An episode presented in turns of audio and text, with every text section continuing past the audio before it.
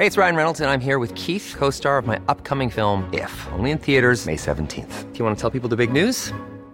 All right, I'll do. Sign up now and you'll get unlimited for $15 a month in six months of Paramount Plus Essential Plan on us. Mintmobile.com slash switch. Upfront payment of $45 equivalent to $15 per month. Unlimited over 40 gigabytes per month. Face lower speeds. Videos at 480p. Active Mint customers by 531.24 get six months of Paramount Plus Essential Plan. Auto renews after six months. Offer ends May 31st, 2024. Separate Paramount Plus registration required. Terms and conditions apply if rated PG.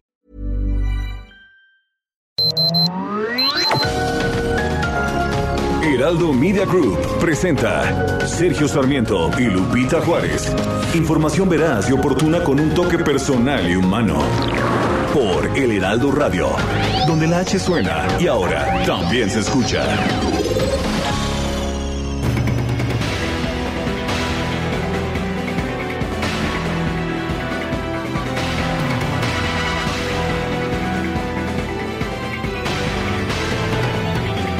Bueno, pues ayer le platicábamos tan pronto como se publicó sobre esta portada de la revista británica The Economist en su edición latinoamericana, en su edición internacional más bien. Bueno, pues uh, resulta que no gustó, no gustó en el gobierno de la República y le ha tocado la respuesta al canciller Marcelo Ebrard, quien pues ha, ha, dado a conocer una carta en que califica el artículo de la revista The Economist como la síntesis de la exasperación este artículo de portada muestra una imagen del presidente Andrés Manuel López Obrador con el título El falso Mesías de México. Eh, la revista, la revista de The Economist eh, es una de las revistas más prestigiadas a nivel internacional. El canciller Marcelo Ebrard envió una carta al medio británico para reprocharle la portada y los artículos editoriales publicados en los que se invita a los mexicanos a votar en contra del partido del presidente con el objetivo de frenarlo. La opinión y el llamado sorprenden, dice el canciller, no por la posición ideológica de su medio, sino por su virulencia y fragilidad argumentativa. Efectivamente, The Economist es una revista que se precia de ser liberal y que pues ha mantenido posiciones liberales desde el siglo XIX en que fue creada. Detrás de estos argumentos pareciera permear la visión de que la mayoría de la sociedad mexicana, sobre todo la de menos recursos, está equivocada y apoya a quien no debe. La portada de hoy dijo, dijo en esta carta que se dio a conocer ayer el canciller Marcelo Ebrard, es la síntesis de la exasperación y él auguró que los resultados de la elección no coincidirán con lo que ustedes desean y bueno, recordó que The Economist predijo que López Obrador no llegaría al poder. En la carta, Marcelo Ebrard señala que hace una semana se reunió con el editor internacional de The Economist, a quien le habló de la transformación de México. La falla de las élites en entender a López Obrador hoy parece repetirse en sus páginas. Es lo que dice un muy molesto Marcelo Ebrard que publica esta carta, que da a conocer esta carta que le está enviando al semanario británico The Economist. Son las 7 de la mañana, 7 de la mañana con 3 minutos. Hoy es viernes, sí, esa es una buena noticia. Viernes 28 de mayo del 2021. Yo soy Sergio Sarmiento y quiero darle a usted la más cordial bienvenida a El Heraldo Radio. Lo invito a quedarse con nosotros, aquí estará bien informado, por supuesto. También podrá pasar un rato agradable ya que siempre hacemos un esfuerzo por darle a usted el lado amable de la noticia, siempre y cuando la noticia lo permita. Guadalupe Juárez, ¿cómo estás? Buen día. Hola, ¿qué tal? Sergio Sarmiento, buenos días para ti, buenos días amigos, qué gusto saludarlos en este viernes ya 28 de mayo, qué barbaridad, ya se nos acabó de nuevo el mes. El quinto mes. Qué del año se rapidín, nos está acabando. sí, sí, sí. Oye, y bueno, la Unidad de Inteligencia Financiera denunció al gobernador de Tamaulipas, Francisco Javier García Cabeza de Vaca, por ¿Otra vez? peculado. ¿Qué tal? Ya van... ¿Cuántas denuncias? Pues un montón. Van cuatro, esa es la cuarta. Esta es la cuarta, es la cuarta denuncia presentada por la autoridad hacendaria contra el mandatario estatal, solo que ahora es por peculado. Fíjate que Santiago Nieto, el titular de la UIF, eh, señaló que la denuncia fue presentada luego que el gobierno de Estados Unidos hizo pública la inscripción de un despacho ubicado en Houston que fue contratado por el gobernador. Presentamos la denuncia desde los días inmediatos posteriores a que se hizo pública la inscripción en el registro de Estados Unidos del despacho en Houston, en el que se estableció la Casa de Gobierno de Tamaulipas como lugar para oír y recibir notificaciones, es lo que precisó el funcionario. Pues, Por cierto... A ver, a ver, si entendí. Eh, él vive en Casa Tamaulipas, ¿no? Sí. Y declaró que Casa Tamaulipas es el lugar para recibir notificaciones. Sí, ahí está afuera. Y la respuesta ¿no? es peculado. Peculado. bueno. Así está. Qué bueno que no es una persecución, ¿eh? No, no, no pienses eso, Sergio. Todo se está haciendo conforme a la ley y conforme a la información que se tiene. Y por cierto, déjame decirte que ayer, para nuestros amigos que no se dieron cuenta, el gobernador García Cabeza de Vaca publicó en sus redes sociales unas fotografías en las que, pues, está ahí en reuniones con gobernadores y con la propia secretaria de Gobernación, con Olga Sánchez Cordero. Todo el mundo de pronto dijo, ah, caramba, aquí anda el gobernador de Tamaulipas, que por cierto después salió de Casa Tam, de Casa Tamaulipas, en su camioneta, se pudo eh, saludar eh, en Palacio a algunos de los eh, reporteros y después, de acuerdo con información de El Heraldo, el día de ayer salió el gobernador a pues realizar algunas visitas a obras, eh, a colonias, quiero decir, a colonias de Ciudad Victoria. Oye, una pregunta. ¿Cuál será la dirección que el presidente de la República utilice para recibir notificaciones? Pues eh, ¿Copilco? no creo, no creo. Porque incluso ya ves que la vacuna le tocaba allá en Cuauhtémoc, ¿no? En la delegación Cuauhtémoc. eh, Entonces- entonces modificó su dirección. O sea que es Palacio Nacional. Así es. Así Bueno, es. qué bueno que no, que no este, le han presentado una denuncia. Bueno, en otros temas, la calificadora Moody's redujo la calificación crediticia de la refinería Deer Park con perspectiva a la baja. Esto después del anuncio de compra por parte de Petróleos Mexicanos. La calificación anterior era BAA3 y ahora la bajó a BAA2.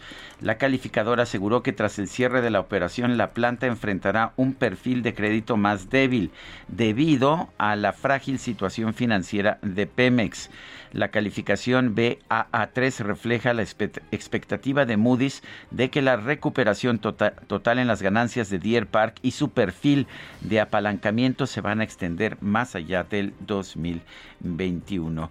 Dice Moody's que espera que Deer Park administre proactivamente sus requisitos de liquidez y refinanciamiento de 2021, incluido el refinanciamiento de una línea de crédito renovable a corto plazo de 130 millones de dólares con vencimiento en julio de 2021 con los ingresos de los préstamos de los socios. Bueno, y por otra parte, por otra parte, Francisco Cortés Pancoatl, candidato de Morena a la presidencia municipal de Santa Clara, Ocoyucan, fue agredido a balazos ayer.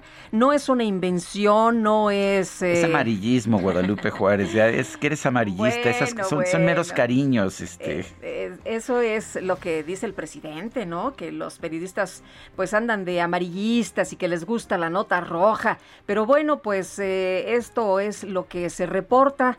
Eh, fue agredido este candidato alrededor de las 22 horas en el puente de Chalchihuapan. Así que bueno, pues siguen los ataques. Es eh, en contra de los candidatos de algunos políticos. Y bueno, el presidente señaló ayer a los medios, ¿no? Eh, Sí, que dijo los medios son eran culpables amar- porque son amarillistas, Eran son los los medios culpables los- de la o sea, no son los delincuentes, no es la delincuencia No. organizada, no es el crimen, son los periodistas por dar a conocer la información. Y sin embargo, ahí está la cifra: 34 candidatos asesinados y 88 políticos Así en es. total. De último momento, el Reino Unido aprobó una cuarta vacuna del COVID-19. Es la Janssen que tiene una sola dosis. Son las 7 de la mañana con 8 minutos. Vamos a la frase del día. A veces ahorrar sale muy caro. Es un dicho popular.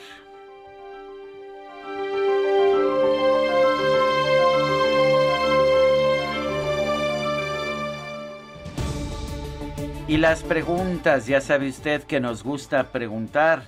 Ayer preguntábamos, ¿piensa usted que el presidente viola la equidad electoral con sus conferencias de prensa?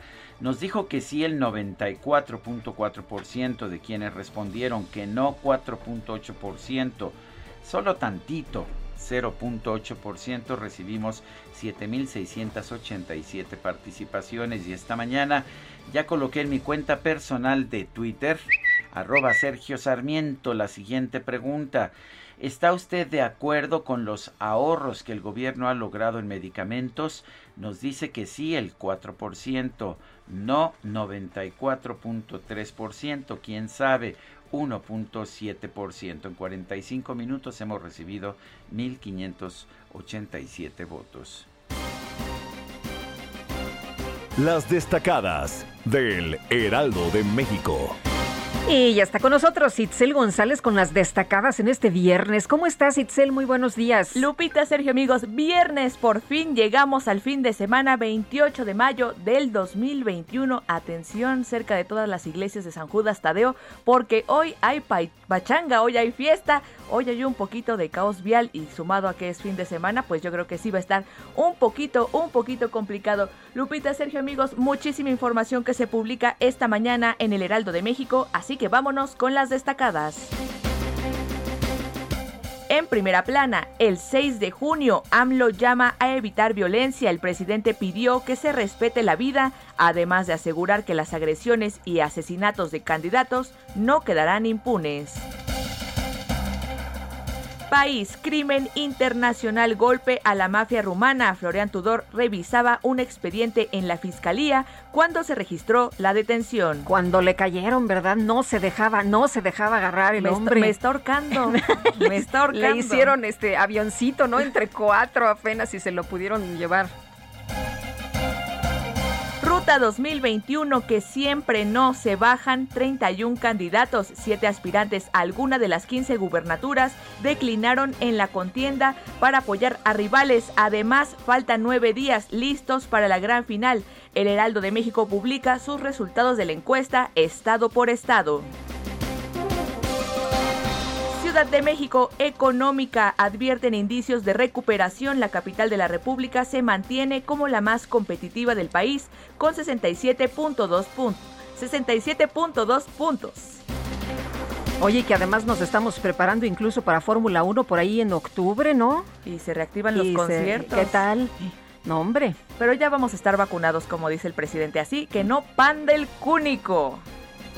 Excepto, pues, Lupita Juárez está muy chavita, no la quieren vacunar. no me quieren vacunar. No, ya voy por ya. La, no, ya voy por la segunda dosis. Que algunos se pusieron canas, que algunos se taparon, pues. Fingí que tenía 50, ¿no? yo les voy a contar rapidito que a mi suegra sí le hicieron quitarse el cubrebocas porque pensaban que, no. Igualito que a Sergio y a mí. Es que tu suegra, a quien conozco, es muy jovencita y muy guapa. Un saludo, un saludo a mi suegra. Seguimos, vámonos. Vamos, adelante. En estados, daño silencioso, pandemia lesiona la salud mental. El alto número de casos de trastornos psicológicos como ansiedad o depresión rebasó la capacidad de atención médica. Hay un alza de 30% respecto a 2019. Orbe, Sputnik B desactiva los contagios. Los inmunizados, aunque enfermen, no propagan el coronavirus.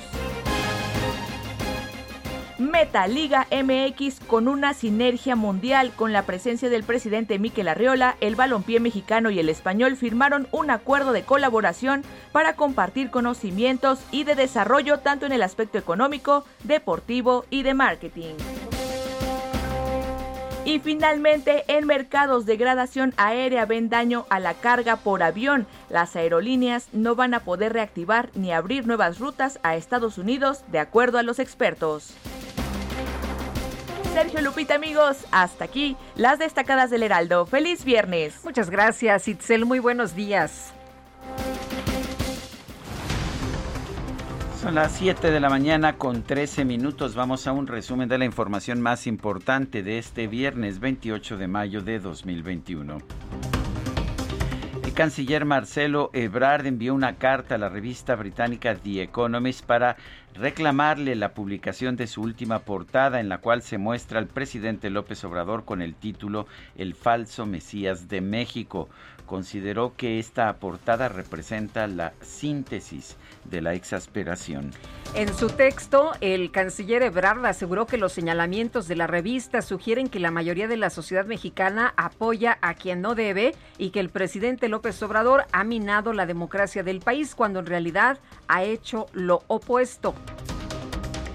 Y también respondió el secretario de Turismo, Miguel Torruco, quien dijo que en 2012 Criticó, de hecho, el hecho que en 2012 las revistas The Economist y Time publicaron que México se perfilaba como una de las 10 potencias mundiales y que el expresidente Enrique Peña Nieto estaba salvando al país. No solamente fueron estas dos, también el Financial Times, el New York Times, el Wall Street Journal y muchos más. Bueno, en respuesta el expresidente Felipe Calderón aseguró que era cierto el, el, surgimiento de México del que habló The Economist, ya que nuestro país estaba en el top 10 de inversión extranjera, exportaciones, competitividad de manufacturas y turismo, pero algunas políticas pues ya no se siguieron. Este jueves se llevó a cabo la reunión ordinaria del Consejo de Ministros de la Asociación de Estados del Caribe. México asumió la presidencia de este organismo para el periodo 2021-2022. Y el subdirector de la Agencia Central de Inteligencia de los Estados Unidos, David Cohen, se reunió este jueves con funcionarios de la Cancillería y de las Secretarías de la Defensa Nacional y de Marina para preparar la próxima visita de la vicepresidenta Kamala Harris a nuestro país. El 7 de junio, ¿eh? El 7 de junio. Un día después de las elecciones. Peter Cerdá, vicepresidente regional de la Asociación Internacional de Transporte Aéreo, consideró que para México debe ser prioridad de Estado recuperar la categoría 1 de la calificación de seguridad aérea. Bueno, el presidente dice que pues que no importa que podemos viajar en México, ¿no? Que no afecta a los vuelos en México. Y que además será mucho mejor, ¿no?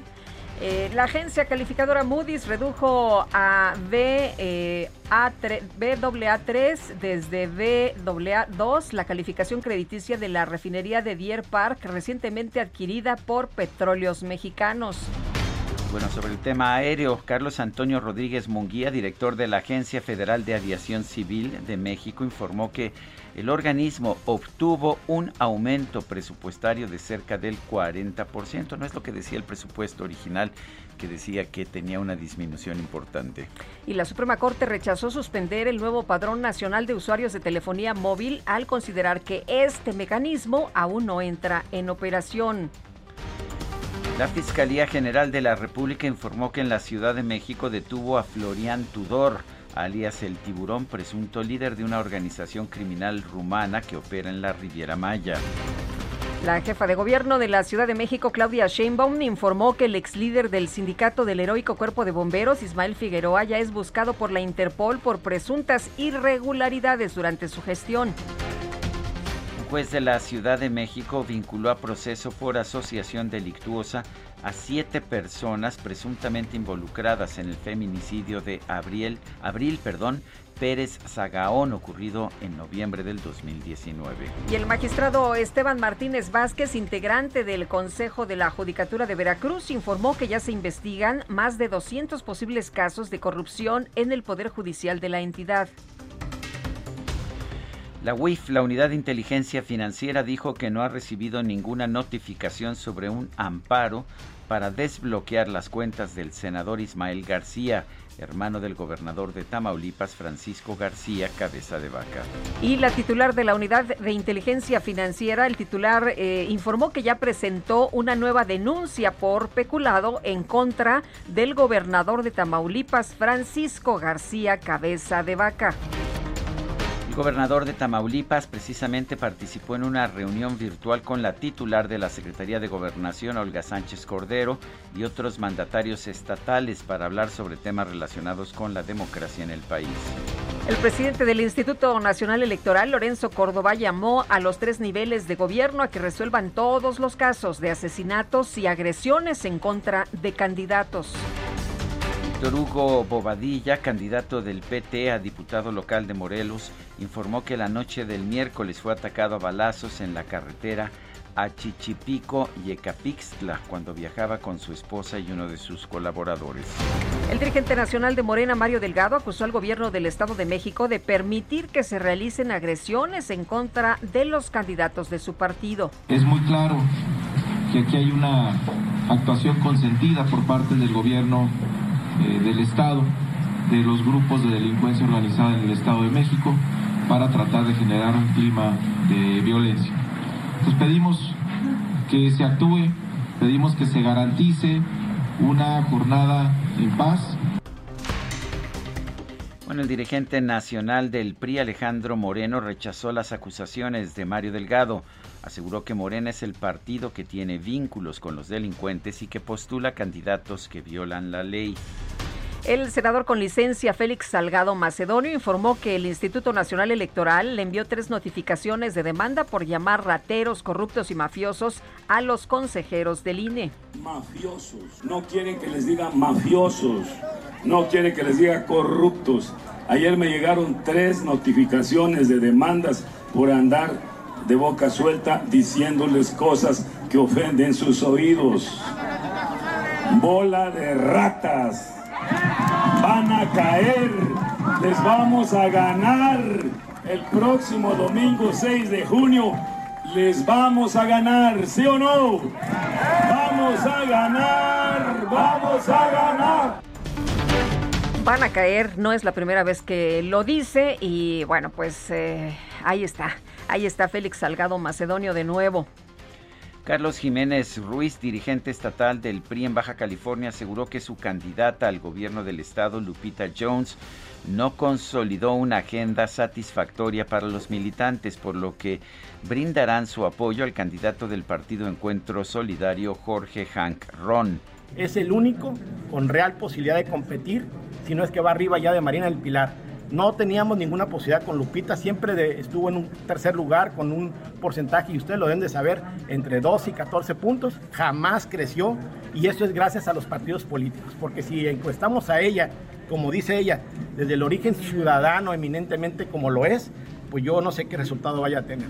Ese 12-14% que siempre las encuestas manejaron de Lupita Jones eh, son producto de la coalición entre tres partidos que tienen presencia importante en Baja California. Pero si le quitamos ese apoyo, a mí me gustaría saber cuántos puntos va a tener Lupita. Bueno, pues así están las cosas. como la ve? El dirigente nacional del PRI, Alejandro Moreno, aclaró que la candidata del tricolor al gobierno de Baja California sigue siendo Lupita Jones. ¿Qué pasó aquí? Bueno, aseguró que el PRI jamás se sumará a un partido que no esté del lado de la democracia. La comisionada del INAI, Josefina Román, advirtió que la Secretaría de Salud ha sido omisa al proteger los datos de las personas que se registran en la página Mi Vacuna para recibir la inmunización contra el COVID-19. No la hagas. Ah, qué caray, ¿no protegieron, ¿no protegieron bien nuestros datos? No, parece que no. Bueno, la noche de este jueves la, me preocupa, ¿eh? Me preocupa porque ya ves que, que ha resultado cuando no se protegen bien los datos, que luego los andan vendiendo por todas partes y están expuesta pues eh, eh, la información. La noche de este jueves la Secretaría de Salud Federal habilitó el registro de las personas de entre 40 y 49 años que deseen recibir la vacuna contra el COVID-19. La Comisión Federal para la Protección contra Riesgos Sanitarios, la COFEPRIS, autorizó el uso de emergencia de la vacuna contra el COVID-19 de la farmacéutica estadounidense Johnson Johnson. Y en información de los deportes, uy, uy, uy, Parece la máquina... que no, que no, que no va a Cruz Azulear el Cruz Azul. La máquina del Cruz Azul derrotó por marcador de 1-0 a Santos Laguna del juego de ida de la final del torneo Guardianes 2021 de la Liga MX. Pero si quiere usted entradas para la Azteca este domingo, váyase despidiendo, se acabaron en un minuto, aunque en la reventa salieron a los dos minutos ya a precios 20, eh, 30 veces superiores. Exorbitantes. Son las 7 con 23 minutos.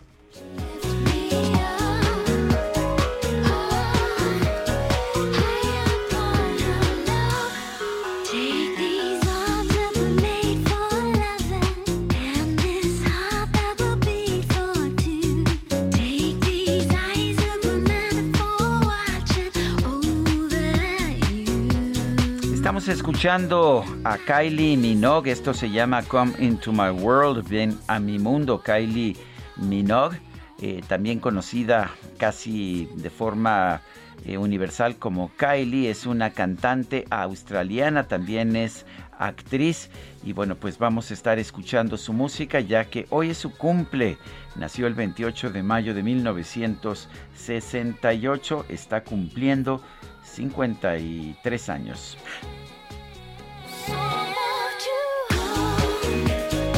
Son las 7 con 24 nuestro número para que nos mande usted mensajes de texto o de voz, mensajes de WhatsApp 55 20 10 96 47. Guadalupe Juárez y Sergio Sarmiento estamos en el Heraldo Radio. No se nos vaya porque aquí se va a poner buena la información.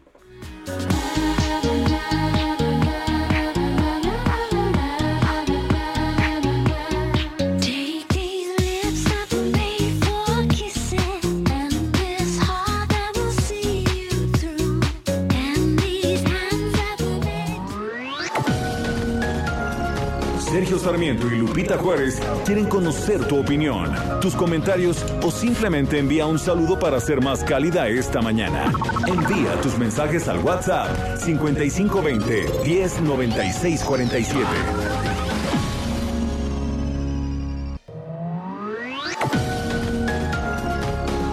Continuamos con Sergio Sarmiento y Lupita Juárez por El Heraldo Radio.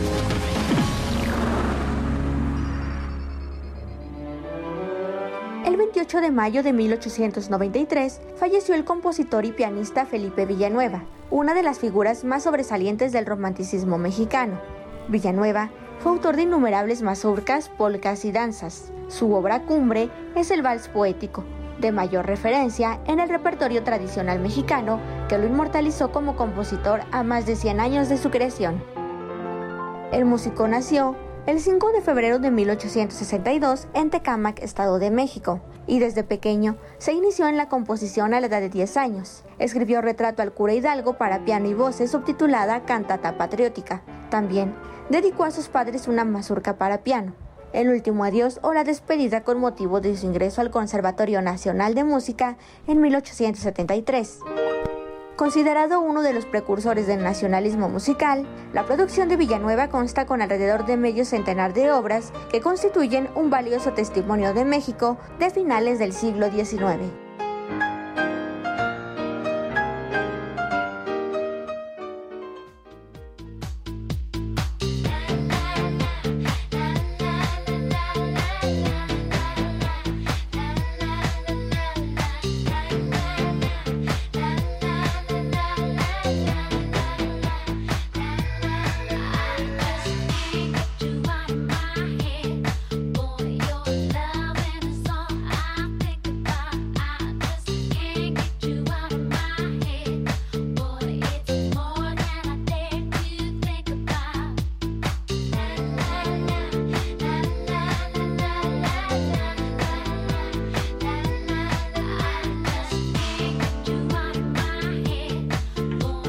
Seguimos escuchando música interpretada por Kylie Minogue, quien cumple años el día de, de hoy, 53 años. Esto se llama Can't, Can't Get You Out of My Head. No puedo sacarte de mi cabeza.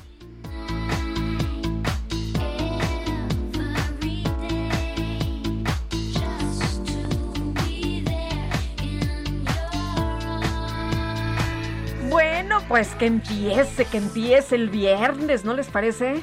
Alex en los controles, muchas gracias, que ha estado con nosotros toda la semana. Gracias, Alex, y, y, nuevamente una, un abrazo muy fuerte, muy cariñoso a nuestro DJ Quique. Si nos está escuchando, ya sabe que lo queremos y lo queremos mucho. Oye, y en los mensajes nos dice José Antonio Gómez Bauche, hola, buenos días, acá con la tristeza de ver cómo acaban de cerrar un negocio familiar bastante útil para la zona, que quiebre quien tenga que quebrar. Saludos desde Atizapán de Zaragoza. Bueno, pues eso fue lo que dijo el presidente, te acordarás, eh, cuando le pedían los apoyos a las eh, pequeñas empresas y dijo, bueno, pues eh, los que sobrevivan sobrevivirán y los que no, pues que cierren en otros países si hubo apoyos para las empresas, para las chiquitas, para las medianas, en fin, para todo el mundo, para los estudiantes, para los que se quedaron sin trabajo, pero aquí la situación fue totalmente distinta. Dice otra persona, buenos días Sergio y Lupita, para este viernes de lectura les recomiendo Instrucciones para vivir en México de Jorge Ibargüengoitia. Maravilloso libro, ¿eh? Dice, dice esta persona, magnífico libro que tal parece haberse escrito con dedicatoria para AMLO y su 4T, especialmente en los artículos que tratan sobre la democracia. De, es completamente de acuerdo, es un, es un libro que hay que recordar precisamente el día de hoy. Bueno, y en viernes de lectura, ¿qué nos recomiendan? ¿Qué nos sugieren? ¿Qué están leyendo? Yo estoy leyendo y me está gustando muchísimo una eh, novela de, Guadalupe Netel que se llama eh, La única hija. Así que, bueno, pues eh, se las recomiendo. La hija única, se las recomiendo muchísimo y ojalá que también le puedan echar un ojito. Está interesante. Bueno, yo estoy leyendo el, el nuevo libro del historiador escocés Neil Ferguson Doom, catástrofe, la, política de las catástrofes. Uy. Muy interesante. Bueno, y hablando de catástrofes, mm, así, así parece que se vio el día de ayer esto. Así. ¿Ah, eh, sí, la revista The Economist dedicó su portada al presidente Andrés Manuel López Obrador, lo calificó como un falso mesías y advirtió que es un peligro para la democracia mexicana. Hubo respuesta de la Cancillería, por supuesto, dijo que esto no era correcto. Y José Antonio Crespo, profesor del Centro de Investigación y Docencia Económicas, gracias por platicar una vez más con nosotros. Buenos días. Buenos días, ¿qué tal? ¿Cómo les va? José Antonio, en primera pregunta, ¿tú piensas que el artículo de la revista The Economist fue injusto? No, yo coincido en casi todo lo que dice la revista. A lo mejor algunas cosas pueden, según ya cada quien, parecer exageradas o, el lenguaje que se utiliza puede ser muy duro, pero yo creo que efectivamente lo que ahí se detecta es lo que está ocurriendo, es decir, eh, una, una ruta de para someter a las instituciones autónomas, para concentrar el poder, no le gusta rendir cuentas, no le gusta que lo paren al presidente, que lo frenen, ataca a las instituciones, las desprestigia, etcétera. Yo creo que eso es parte de el riesgo político que estamos viviendo y así lo así lo reporta la revista. Y hay otras cosas también de ciertas políticas que han eh, ahuyentado a las inversiones en general, en fin, decisiones de políticas públicas que son muy cuestionables desde el punto de vista no de las intenciones, sino de los resultados. De, el, debate tendría que concentrarse más en la parte técnica, porque mucho del ideario de López Obrador y de su proyecto, pues podríamos o podemos estar perfectamente de acuerdo con muchos de los objetivos sociales, reducir la pobreza, entonces él le ofrecía crecer al 4% la economía, distribuir mejor los ingresos, etcétera. En fin, muchísimas cosas en las que podemos estar de acuerdo. Pero las políticas que se aplican o las que él ha aplicado pueden no ser las adecuadas, la ejecución puede no ser la adecuada y entonces eh, eh, arrojar resultados no los que se están buscando, sino incluso resultados contraproducentes. Yo creo que ahí hay el debate, buena parte del debate que hemos tenido entre expertos, críticos, etcétera, se concentra en la parte técnica más que en la parte ideológica. José Antonio, esto que publicó eh, eh, The Economist, ¿crees que afecte la intención del voto de los mexicanos o más bien impacta en cómo ven o cómo verán después de esta publicación algunos inversionistas a nuestro país? Eso, lo segundo sí, eso sí puede. La gente que que atiende y que lee ese tipo de revistas internacionales, que las toma en cuenta, que les da crédito. Eh, puede ser que ahí sí haya el impacto. En, en, lo electoral yo creo que no. En lo electoral muy poca gente leerá esa revista eh, y quienes ya ven con buenos ojos a López Obrador, pues sus reacciones es decir, pues están diciendo mentiras, y los obradoristas han dicho son parte de la campaña sucia, permanente contra López Obrador, pero que también viene de pues de los conservadores o neoliberales internacionales, pero no creo que impacte en materia electoral. De, hecho, el canciller Marcelo Ebrard habla del sesgo ideológico de, de ese medio. Eh, curioso, yo siempre pensé que, que, que, The Economist no era una revista conservadora, se precian de ser una revista liberal. ¿Tú, ¿Tú crees que sea una revista liberal?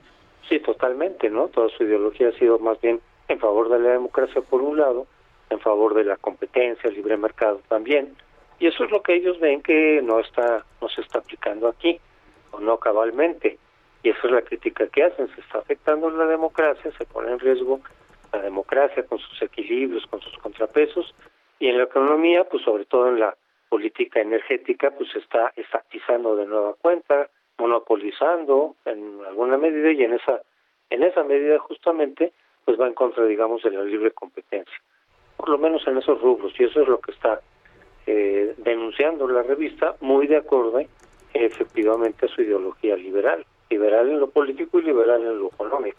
O, sea que no podrá decir el presidente que pues que son los conservadores. Eh, que pasa es que él a los liberales los ve conservadores. Bueno, oye, y... y, eh, entre cuando vemos las posiciones del canciller, entre otras cosas, dice que pues que, que, no va que no va a tener lugar el resultado que The Economist está está pensando y que es una especie de agravio para la población mexicana particularmente la de menores recursos que The Economist considere que no sabe eh, por, que no sabe por lo que están votando. Qué opinas bueno pues eso siempre se puede interpretar como decir oye está sosteniendo a la gente pero son fenómenos eh, que han ocurrido en otras partes Sabemos que en el populismo efectivamente hay eh, mucha demagogia y que mucha gente, es como decir que los italianos estaban eh, eh, exagerando un poco las cosas si se quiere, ¿no? ¿no? No estamos en el fascismo, en otra lugar, pero sí hay demagogia, o sea, sí son fenómenos de demagogia. Yo no hablaría de dictadura como tal, pero sí de demagogia.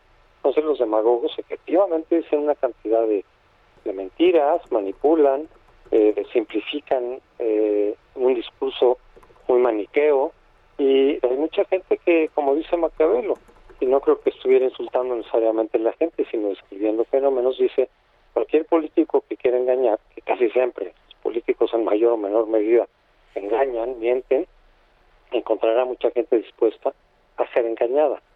Es decir, mucha gente que está esperando, así los redentores, la gente que va a resolver el problema del país, y este, en una disposición a creer eh, a los demagogos. Pues, ¿no? La demagogia se conoce desde los griegos y siempre trae un componente de ingenuidad, de disposición a creer cosas que no, que no son reales de la gente. Entonces, pues, es un fenómeno político histórico y universal. Esta revista considera que aquí está ocurriendo. Muchos otros también consideramos que está ocurriendo ese fenómeno de demagogia en México ahora aunque sí le reconocen este tema del apoyo a, los pobres, ¿no? Que esto sí, esto sí se, se subraya, se, se resalta. Sí, nosotros también. A veces el debate en relación a lo que conocemos genéricamente como populismo es no tanto, repito, no tanto los los objetivos que pueden ser muy buenos. Entonces, si va a haber ayuda a sectores vulnerables, becas, etcétera, puede ser bien, puede ser puede ser el objetivo y el propósito muy bien la cosa es que sea, por ejemplo, con eh, recursos eh, con recursos sanos, que no se ponga en riesgo otras partes de la economía, que no se genere una dinámica en la cual al rato la economía va a quebrar. Entonces, esos mismos sectores, es, es un fenómeno que ha ocurrido en varios países, ¿no?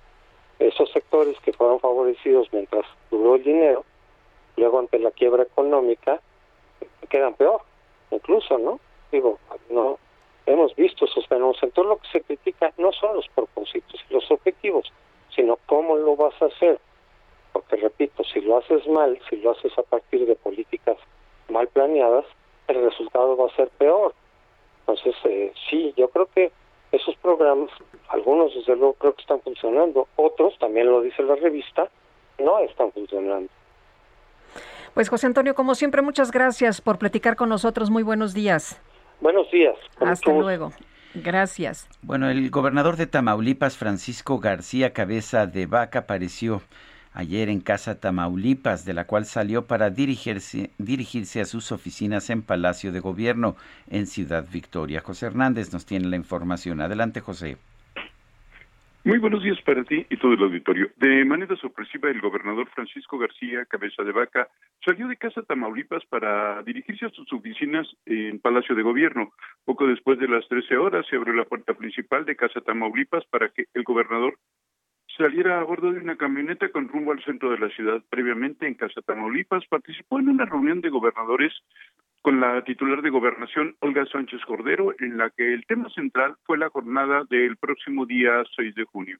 A través de su cuenta de Twitter, el gobernador García Cabeza de Vaca informó sobre dicha reunión de gobernadores con la secretaria de Gobernación, publicando algunas fotos. Antes, se reunió con el secretario general de Gobierno, César Augusto Verástegui Hostos, con quien tomó diversos acuerdos. Alrededor de las 13.20 horas, el gobernador García Cabeza de Vaca dejó el Casa Tamaulipas para dirigirse a las oficinas donde estuvo despachando hasta las 18 horas. Desde el pasado día 18 de mayo, en que visitó el municipio de San Fernando, el gobernador García Cabeza de Vaca no había salido de casa Tamaulipas por las amenazas de la orden de captura por los delitos de, lavado de dinero y delincuencia organizada, así como el congelamiento de sus cuentas bancarias. Sergio Lupita. Gracias, José, por esta información. Muy buenos días. Bueno, pues apareció ahí en Casa Tamaulipas, salió para ir a Palacio de Gobierno. Es que ahí vive, pero ahora le están acusando de peculado por, por declarar que Casa Tamaulipas es su lugar de residencia.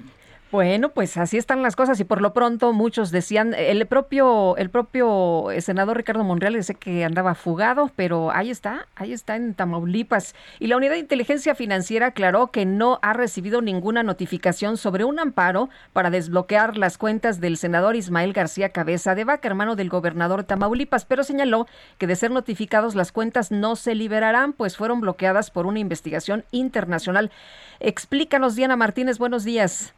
Así es, Sergio Lupita, muy buenos días. Pues el mismo juez federal que frenó la detención del gobernador de Tamaulipas, Francisco Javier García Cabeza de Vaca, concedió a Ismael García Cabeza de Vaca, hermano del mandatario estatal, una suspensión provisional para descongelar sus cuentas bancarias. Ismael promovió un amparo contra el congelamiento de cuatro cuentas ordenado por la Unidad de Inteligencia Financiera. Este jueves, el juez octavo de distrito en el estado de Tamaulipas notificó que le fue eh, concedida esta medida por considerar que desbloquear sus cuentas no significa que se cometerán operaciones vinculadas con actos ilícitos. El, el, juez precisó que las cuentas bancarias serán desbloqueadas si no están vinculadas a una investigación o procedimiento penal. Luego de que se dio a conocer esta decisión del juez, la unidad de inteligencia financiera aseguró que el bloqueo de las cuentas del senador se realizó en cumplimiento a compromisos internacionales y precisó que por lo menos hasta ayer no había sido notificada de que se promovió un juicio de amparo o de la medida concedida por el juzgador.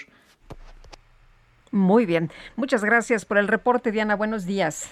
Son las 7 con 46 minutos. Vámonos a las calles de la Ciudad de México. Israel Lorenzana, adelante. Sergio Lupita, muchísimas gracias. Un gusto saludarles.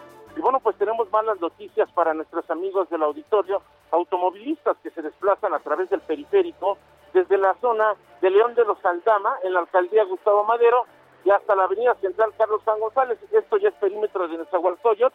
Se registra el impacto de una camioneta en color blanca en la parte trasera de una máquina asfaltadora que estaba ubicada sobre periférico a la altura pues de la zona de Valle de Aragón. Se trata de Valle de Mackenzie, en donde lamentablemente dos personas resultan lesionadas y una más pierde la vida. Ya en estos momentos está personal de la Policía Municipal de Nezahualcóyotl, los cuales han delimitado la zona y están en espera del Ministerio Público para llevar a cabo el levantamiento del cuerpo y ya con una grúa poder retirar esta camioneta que quedó impactada en la parte trasera de esta máquina asfaltadora. Te reitero, esto es con dirección hacia la zona de la avenida central Carlos San González, pasando Valle de Santiago. Hay que anticipar su paso, lamentablemente no tenemos alternativas, así que bueno, pues hay que armarse de paciencia. Sergio Lupita, la información que les tengo. Muy bien, gracias por la información, Israel. Hasta luego.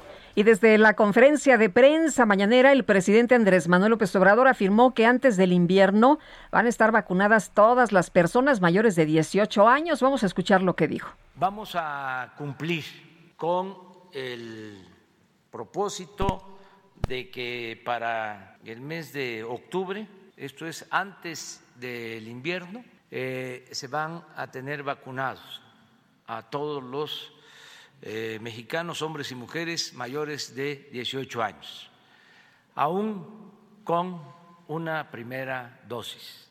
Hoy la Secretaría de Educación Pública, la maestra Delfina eh, Gómez Álvarez, va a emitir un lineamiento eh, oficial va a dar a conocer un documento oficial para eh, formalizar el regreso a clases presenciales en el país. Bueno, pues ahí la información esta mañana del presidente López Obrador. Francisco Cortés Pancoatl, candidato de Morena a la presidencia municipal de Santa Clara, Ocoyucán, fue agredido a balazos anoche en el puente de Chalchihuapan. Claudia Espinosa nos tiene la información. Adelante. Así es, los saludo con gusto desde Puebla para los amigos de Legado Media Group, pues como lo mencionan, se dio a conocer que ayer alrededor de las 22 horas en el puente de Chaquihuapa, pues Francisco Cortés Pancoal, candidato de Morena a la presidencia municipal de Santa Clara, Ocoyucan, fue agredido a balazos.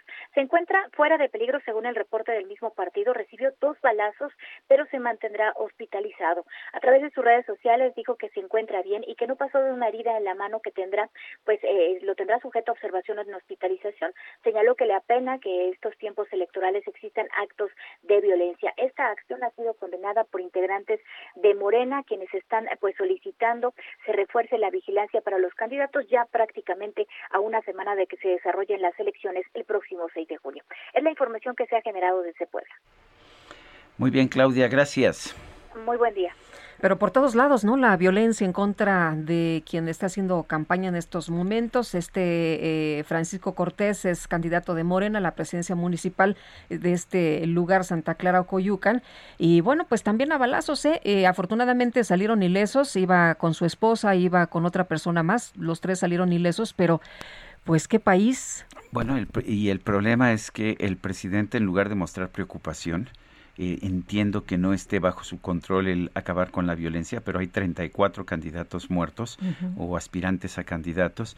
No, ayer como siempre culpó a los medios y dijo que este es un problema de amarillismo, no es un problema de violencia. O sea, deberíamos abstenernos de cubrir los actos de violencia. O sea, la gente debería estar preocupada por lo que publican los medios y no por la violencia que estamos viendo, 88 políticos asesinados. Bueno, y vámonos con Javier Ruiz. Javier, ¿qué nos tienes esta mañana? Muy buenos días. Hola Sergio Lupita, excelente mañana. Tenemos cerrado el circuito del Zócalo de la ciudad. Han llegado trabajadores, eh, jubilados pensionados del INSS a este punto a manifestarse. Ellos están exigiendo que les paguen pues una cuenta de afores que durante sus años de trabajo pues eh, se ha quedado, no les han pagado, llevan pues ya su segunda reunión con autoridades del gobierno federal, sin embargo pues hasta el momento no les han dado una respuesta favorable. Hace cerca de 15 días se manifestaron en la Secretaría de Gobernación, no les dieron una respuesta favorable y es por ello que decidieron venir a manifestarse a las afueras del Palacio Nacional. Pretenden hacer una marcha, así que hay que tomarlo en cuenta. Las pues calles que van a ser cerradas es principalmente la calle de Tacuba, el Paseo de la Reforma y la avenida Bucareli. Hay que tomar como alternativa el eje central Lázaro Cárdenas y también mencionar que por la mañana se encontrará otro grupo de aproximadamente 50 personas exigiendo la aparición de sus familiares. Muchos de ellos han desaparecido en más de 10 años, ya se han retirado, sin embargo también han provocado algunos problemas así que la recomendación es evitar el primer cuadro de la capital. De momento, Lupita Sergio, el reporte que tenemos. Gracias, Javier. Estamos atentos, hasta luego, buenos días. Buenos días. Y vámonos ahora al sur de la ciudad, Gerardo Galicia, adelante. Así es, Sergio Lupita, excelente mañana y tenemos movilización de equipos de emergencia en la avenida Plutarco Elías Calles, muy cerca de su cruce con el eje 7 sur. Hay que manejar con precaución. Se reportaba una volcadura, sin embargo, no hay tal. Se trata de un choque laminero, no hay personas lesionadas, así que poco a poco comienzan a retirarse elementos del heroico cuerpo de bomberos que llegaron hasta este punto. Llegaron en varias ambulancias, incluso paramédicos en motocicleta. Y van a utilizar la avenida Plutarco Elías Calles entre el eje 6 sur y el circuito bicentenario, su tramo Río Churubusco. Es una muy buena opción. En ambos sentidos está avanzando bastante, bastante bien. Y no hay volcadura, así que pueden avanzar sin ningún problema. Y por lo pronto, el reporte. Muy bien, gracias Gerardo. Hasta luego. Son las 7 de la mañana con 53 minutos. Queremos escuchar sus opiniones, sus comentarios. ¿Por qué no nos manda un texto o un audio de voz a nuestro número de WhatsApp?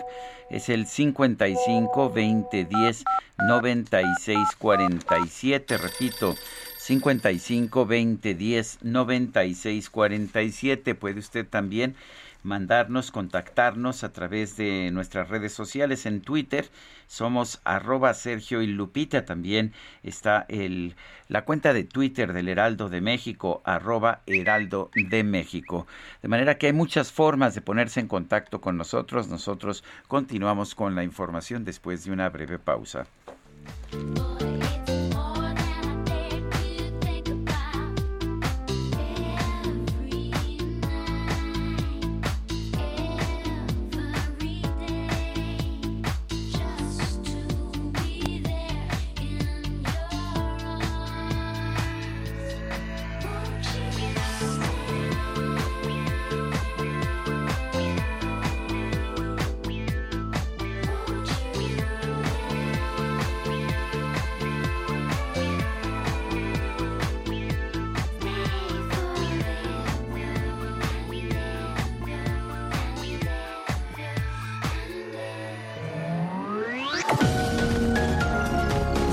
Y Lupita Juárez quieren conocer tu opinión, tus comentarios o simplemente envía un saludo para ser más cálida esta mañana.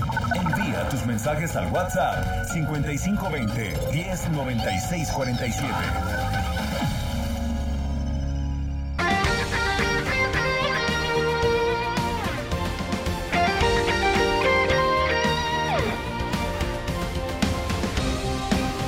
Desde hace 140 años. 140 años.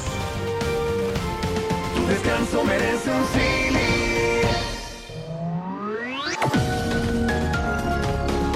Continuamos con Sergio Sarmiento y Lupita Juárez por El Heraldo Radio.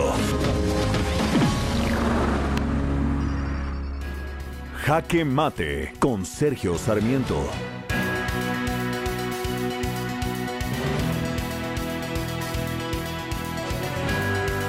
La revista británica The Economist es una revista conocida por su trayectoria liberal.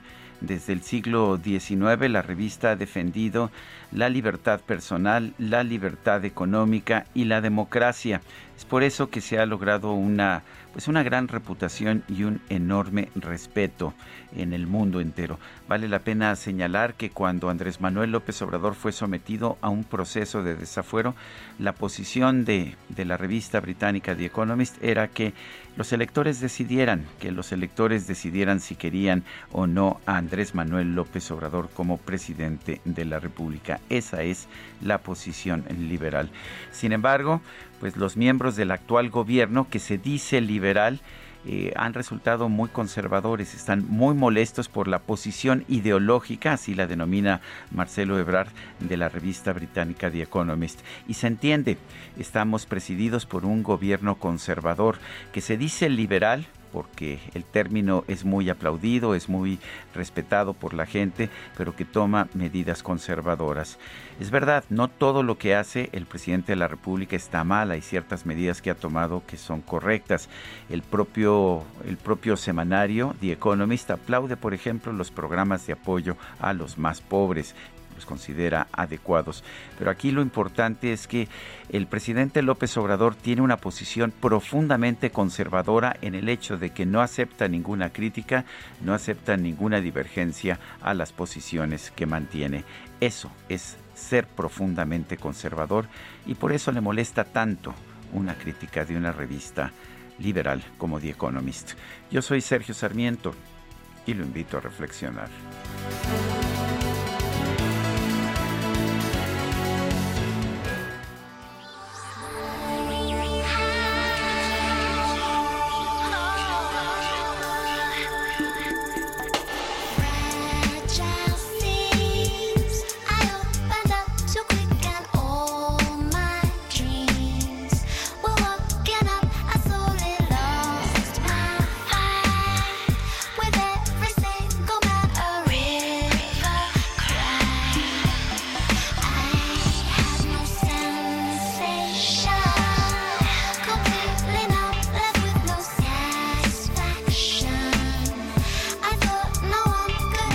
De Kylie Minogue. Esto se llama Chocolate, chocolate. Un chocolatito a esta hora, hombre. ¿Te gusta? ¿Se te antoja? se me antoja, no me caería nada mal.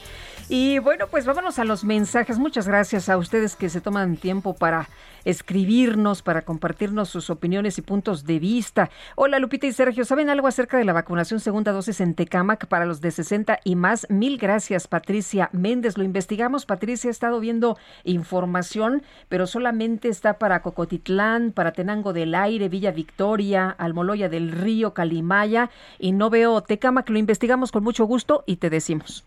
Dice otra, otra persona, la señora Pérez. No hay apoyo para empresarios medianos o pequeños. El presupuesto es para caprichos como un estadio de béisbol, un aeropuerto, un tren Maya y un aeropuerto. Son las 8 de la mañana con 4 minutos. Nueva ruta a Bogotá saliendo de Ciudad de México. Vuela desde 42 dólares. Viva Aerobús. El pronóstico del tiempo. Sergio Sarmiento y Lupita Juárez. Berenice Peláez, ¿cómo estás? Cuéntanos cómo va a estar el clima para las próximas horas. Muy buenos días. ¿Qué tal, Lupita y Sergio? Los saludo con gusto. Y les informo que este día una línea seca, un canal de baja presión e inestabilidad de niveles altos de la atmósfera sobre el norte y noreste del país van a generar lluvias puntuales fuertes, perdón, muy fuertes en Coahuila y fuertes en Nuevo León, Tamaulipas y San Luis Potosí. Estas lluvias van a estar acompañadas de descargas eléctricas, caída de granizo y vientos fuertes. Por otra parte, canales de baja presión asociados con el ingreso de humedad de ambos océanos van a provocar lluvias fuertes a muy fuertes en Oaxaca, Chiapas y fuertes en Puebla, Guerrero y Veracruz. Respecto al pronóstico de vientos más significativos para el día de hoy, tendremos rachas de 70 a 80 kilómetros por hora con posible formación de tolvaneras en Chihuahua y posible formación de torbellinos o tornados en Coahuila y Nuevo León, además de viento con rachas de 60 a 70 kilómetros por hora y torbaneras en Tamaulipas. Les comento también que va a prevalecer el ambiente vespertino caluroso a muy caluroso con temperaturas máximas de 40 a 45 grados Celsius en zonas de Sinaloa, Zacatecas, Nuevo León, Tamaulipas, Nayarit, Jalisco, Michoacán, Morelos, Puebla, Guerrero y Oaxaca. Finalmente, para el Valle de México se pronostica cielo parcialmente nublado durante la mañana, incremento de la nubosidad hacia la tarde con probabilidad de lluvias aisladas tanto para la Ciudad de México como para el Estado de México. Estas lluvias podrían estar acompañadas de descargas eléctricas. Se espera una temperatura máxima de 29 a 31 grados Celsius para la Ciudad de México y de 26 a 28 para la capital del Estado de México. Estas han sido las condiciones del tiempo más significativas para el día de hoy. Lupita, Sergio, regreso con ustedes. Berenice, muchas gracias. Muy buenos días. Buenos días. Son las 8 con 6 minutos. Nueva ruta a Bogotá saliendo de Ciudad de México. Vuela desde 42 dólares. Viva Aerobús. La Comisión Federal para la Protección contra Riesgos Sanitarios, la COFEPRIS, aprobó el uso de emergencia de la vacuna Janssen contra el COVID-19 eh, de la farmacéutica estadounidense Johnson Johnson. Gerardo Suárez, adelante. Muy buenos días. La Comisión Federal para la Protección contra Riesgos Sanitarios, COFEPRIS, otorgó una autorización para uso de emergencia de la vacuna contra la COVID-19 de la compañía Janssen. La COFEPRIS determinó que la vacuna Janssen de Johnson Johnson cumple con los requisitos de calidad, seguridad y eficacia. Luego de esta autorización, el subsecretario de Prevención y Promoción de la Salud, Hugo López Gatel, aclaró que por el momento México no pretende firmar algún contrato de compra con Janssen, pues hay un buen abastecimiento de los cinco productos que ya se utilizan en nuestro país. Sin embargo, el funcionario explicó que Estados Unidos podría apoyar a México con vacunas de Janssen en caso de que fuera necesario, López Gatel incluso resaltó que esta es una propuesta que formó parte de un diálogo reciente entre el presidente López Obrador y la vicepresidenta de Estados Unidos, Kamala Harris. La vacuna Janssen es de una sola dosis. A mediados de abril se suspendió su aplicación debido a que se detectaron algunos casos de coágulos en personas que recibieron este producto biológico, pero después de una serie de investigaciones se concluyó que es segura y eficaz, por lo que se retomó su utilización en Estados Unidos, la Unión Europea y Sudáfrica. Esta es la información que les tengo. Gerardo Suárez, gracias por este reporte. Bueno, y está con nosotros vía telefónica el doctor Arturo Erdelí, es profesor de tiempo completo en la FESA Catlán de la UNAM, y vamos a platicar con él de algunos datos que se publicaron ayer en The Economist. Doctor, ¿qué tal? Muy buenos días. ¿Qué tal? Muy buenos días, Sergio Lupita, a sus órdenes. Sí, la revista The Economist ha publicado que México tenía hasta el 27 de marzo del 2021 445.690 muertes excedentes. Esta es una cifra pues más del doble de las 200.000 que, eh, que se reportaban por COVID hasta, hasta ese momento. ¿Cómo ve las cifras de muertes excedentes de The Economist? ¿Son son confiables o son inaceptables por ser de una revista crítica? No, de hecho ellos están tomando las cifras oficiales, es justo el dato que se ha venido reportando en el estudio de exceso de mortalidad que está en la página de coronavirus.gov.mx, ¿no? De, la Secretaría de Salud, ¿no? Y que de hecho te doy el dato más actualizado. Al 10 de abril son 466.850 y si lo actualizamos al día de ayer pues ya son casi 500 mil. O sea, esta es información oficial eh, que está a, disposición de todos los mexicanos, no es un cálculo o una especulación de The Economist. Eh, doctor, sin embargo, bueno, lo que hemos escuchado también es eh, el reconocimiento de que si hay un excedente aquí mismo por parte de las autoridades de salud, pero siguen en las conferencias dando la otra cifra. Em, ¿Alguna idea de por qué?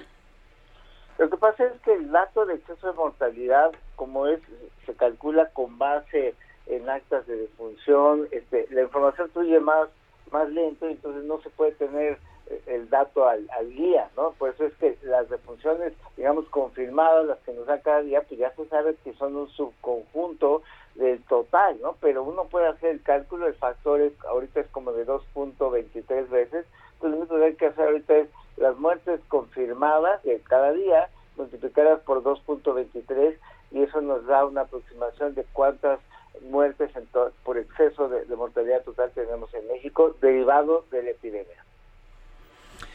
Bueno, el, debemos preocuparnos por esta situación de muertes excedentes, eh, porque lo que nos dice el presidente es que vamos muy bien, que no deberíamos preocuparnos, que es normal lo que estamos viendo y que, pues, que México es un ejemplo para el mundo. ¿Somos un ejemplo para el mundo?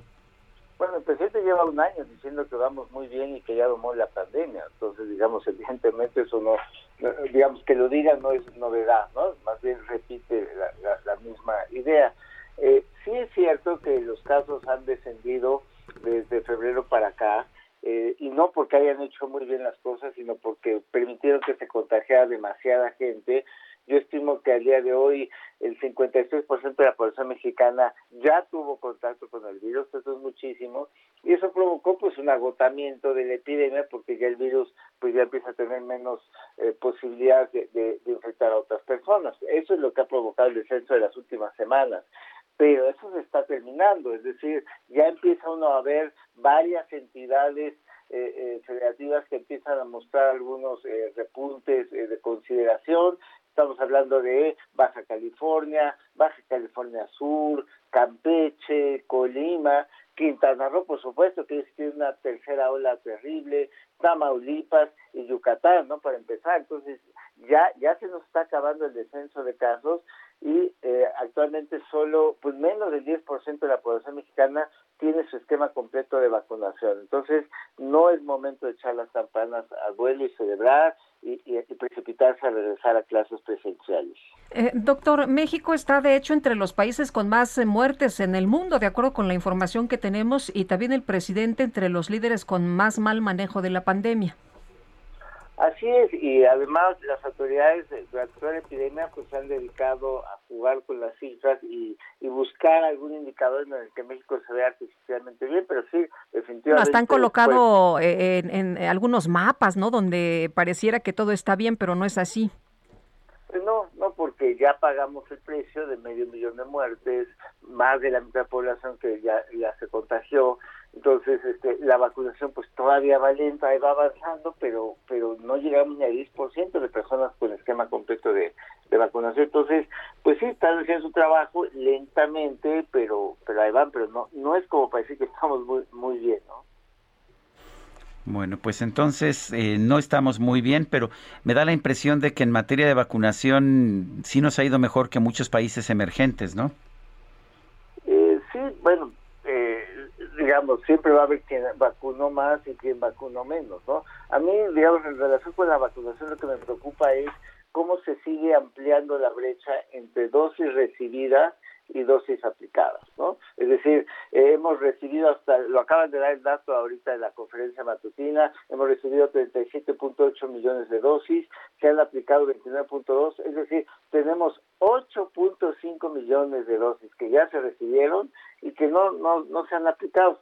cada vez se le juntan más dosis no aplicadas ¿Qué, decía, doctor? ¿Que ya no les van a caber en el refri?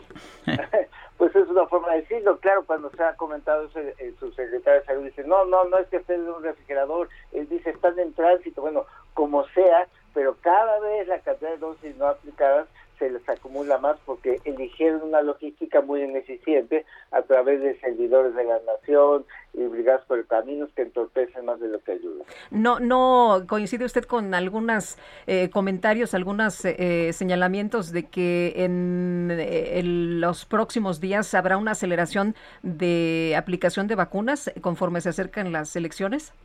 Bueno, sí se ha dado, digamos, hace dos, tres semanas traíamos un promedio de 350 mil eh, dosis diarias y ahorita ya en los últimos tres días ya superan las 700 mil. Digo, qué bueno que se esté acelerando la vacunación, eh, coincidencia o no con las cercanas elecciones, pero lo importante es que se acelere la vacunación para que más personas queden protegidas. Muy bien, pues doctor, como siempre, agradecemos que pueda platicar con nosotros. Buen día. Gracias, Lupita. Muy buenos días. Hasta luego.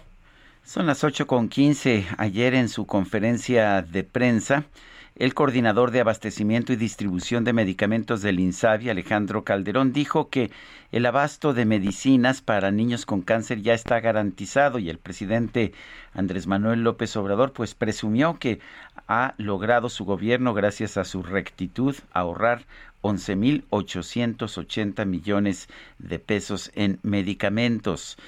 Vamos a conversar con Alejandro Barbosa, director de la Asociación Civil Nariz Roja. Alejandro, ¿cómo está? Buenos días, gracias por tomar nuestra llamada.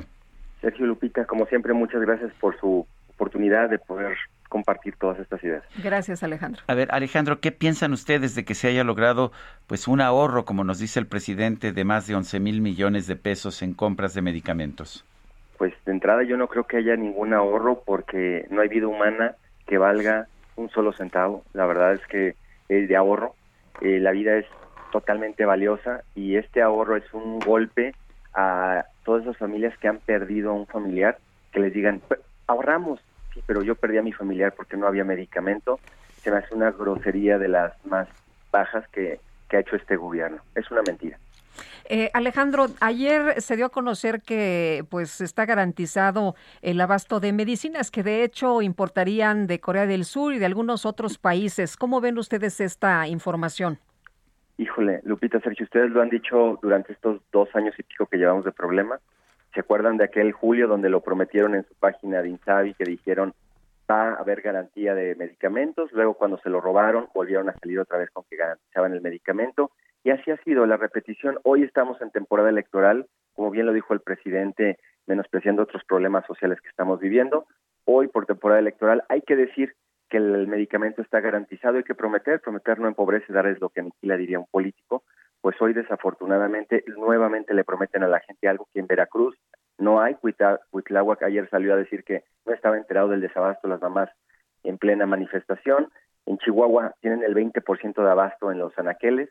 En Jalisco, bendito sea Dios por el trabajo que se ha hecho con las organizaciones civiles y el apoyo del gobierno estatal, estamos saliéndole al toro, pero la realidad es que el problema aquí está, digo, el problema sigue y está en todos los estados de la República porque no hay producción y esas famosas compras de una licitación que no tiene ni pies ni cabeza, porque el doctor José dijo algo gravísimo ayer. Comenzamos a entregar en enero productos comprados por un OPS, pero la licitación concluyó en febrero ¿Cómo están entregando algo de, si no hay De hecho, no ha concluido la licitación, hoy lo señalo en mi columna periodística. Se lanzó la licitación en febrero, todavía no se ha comprado un solo medicamento, apenas se han mandado cartas de intención, pero no se ha firmado un solo contrato. Qué delicado, Sergio. Imagínate decir, ya compramos y ya estamos entregando algo que ni siquiera se ha pactado. Hay empresas locales que han dicho, sí, se han acercado conmigo, lo que bien dices, a un ofrecimiento de posiblemente tú seas el ganador, pero no hay nada claro, o sea, la realidad es que no hay nada seguro, porque en los hospitales hoy lo que les dijeron es que este año, eso sí, se los dijeron, solamente va a haber una dotación de medicamento, una. Imagínense la broncotota en la que están metiendo al hospital, porque pues no son magos, no saben qué tipo de personas, en qué situación de salud, con qué tipo de cáncer van a llegar, pues ellos se la están jugando a la hora de hacer un listado porque no es una cartita del niñito Dios, es una realidad que no han medido, no sabemos, el gobierno federal no sabe cuántos enfermos con cáncer hay en el país, ni qué tipos de cáncer tienen. Imagínense, sin conocer esto, se avientan a comprar millones de pesos en medicamento a lo tonto, como cuando dejaron el Metrotexate de Francia, que decían que se habían ahorrado un peso por cajita y todavía ni siquiera lo habían distribuido, pues yo no sé dónde está el ahorro no saben comprar y aparte cuando llega el medicamento de donde lo traigan de Corea, de Alemania, el mejor medicamento del mundo, no tenemos áreas de mezclas. El medicamento se tiene que preparar, lo que hacía la empresa Safe. Hoy ya no está contratada Safe. La pregunta es, ¿quién rayos lo va a mezclar? Las enfermeras las van a poner en riesgo para que se contaminen de un, de un químico porque tienen que estar preparadas en un lugar especial. No, hoy en los hospitales, en los IMSS y en todos lados, lo están preparando como lo hacían en la vieja escuela, en una mesita, con un cubrebocas y que Dios las bendiga, porque la realidad es que no tienen idea de lo que están haciendo. Eh, Alejandro, las organizaciones civiles están interesadas en afectar a este gobierno señalando que falta medicamento.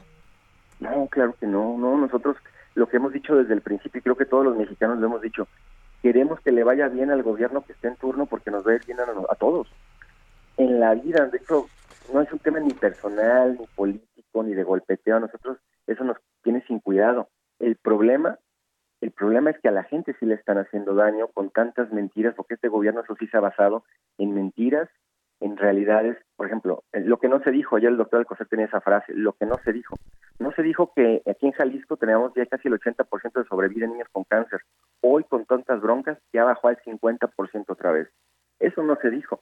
No se dijo que cuando el gobierno pasado, con toda su corrupción, teníamos áreas para trasplantes de médula activas en casi todo el país. Hoy en Jalisco están paradas nuestras áreas de trasplante de médula porque no hay recursos y no hay insumos para poderlas superar y esa es una herramienta básica para que un niño con leucemia se salve. Tampoco eso se dijo. Y algo muy importante, el doctor Alcocer olvidó poner en su presentación dos barritas muy importantes, 2019 y 2020. Criticó muy bien lo que hicieron los de atrás, pero no habló de su, de su gestión, de cómo han echado a perder el sistema de salud a partir de que ellos entraron y en particular con el tema de los oncológicos, que es un soberano relajo. Pues Alejandro Barbosa, director de la Asociación Civil Nariz Roja, gracias por hablar con nosotros. Sergio Lupita, gracias como siempre y no olvidemos, no hay quimio, nos están matando. Gracias Alejandro, muy buenos días. No hay quimio, nos están matando. Bueno, pues eh, vámonos ahora con el químico guerra. El Químico Guerra con Sergio Sarmiento y Lupita Juárez. Buenos días, Químico. Hola, Lupita, Sergio. Voy a eh, darles una noticia para dejarlos reflexionando. Ojalá que también a todos los radioescuchas eh, los haga reflexionar lo que les voy a decir.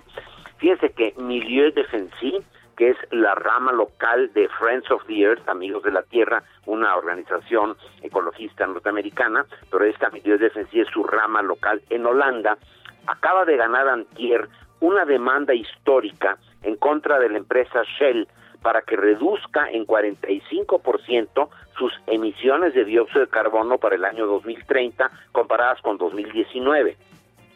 La jueza Larisa Alwin, presidenta del Tribunal de la Haya, escribió en su sentencia, aquí la estoy citando, Sergio Lupita. Sí, Químico. ¿Se nos cortó el Químico Guerra? Bueno, vamos a tratar de restablecer el contacto de inmediato. Ya, de hecho, nos quedaba poquito tiempo para, para hablar con él.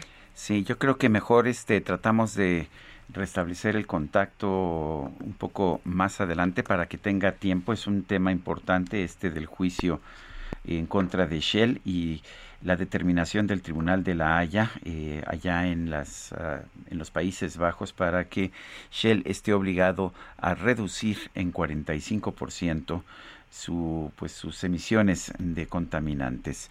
Eh, son las 8 con 23 minutos. Rápidamente, eh, rápidamente en términos de materias, materia económica, eh, el Departamento de Comercio de los Estados Unidos está señalando que que la, la, inflación está subiendo en ese país, en Estados Unidos, después de muchos años de, de, mantenerse en niveles muy razonables y que tuvo, tuvo de hecho un aumento un aumento en, uh, en abril de 3.1% el mes pasado en comparación con hace un año 3.1% y, y principalmente se están registrando eh, tendencias que señalan que podría haber incrementos superiores en los próximos meses. Esto está generando una gran preocupación en círculos económicos, sobre todo porque coincide con un aumento muy importante del gasto público del gobierno de los Estados Unidos. Son las 8 con 24 minutos, 8 con 24. Guadalupe Juárez y Sergio Sarmiento en el Heraldo Radio. Lo invitamos a mandarnos mensajes por WhatsApp al 55 2010 96 47. Regresamos en un momento más.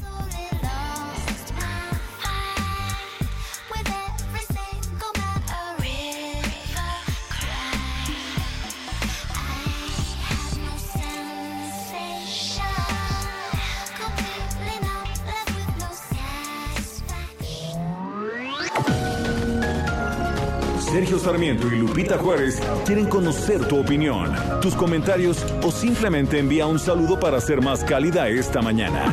Envía tus mensajes al WhatsApp 5520 109647.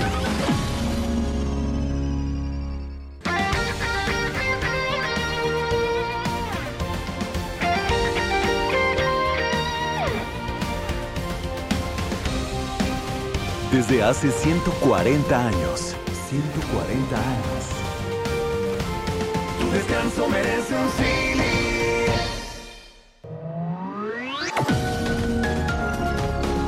Continuamos con Sergio Sarmiento y Lupita Juárez por El Heraldo Radio.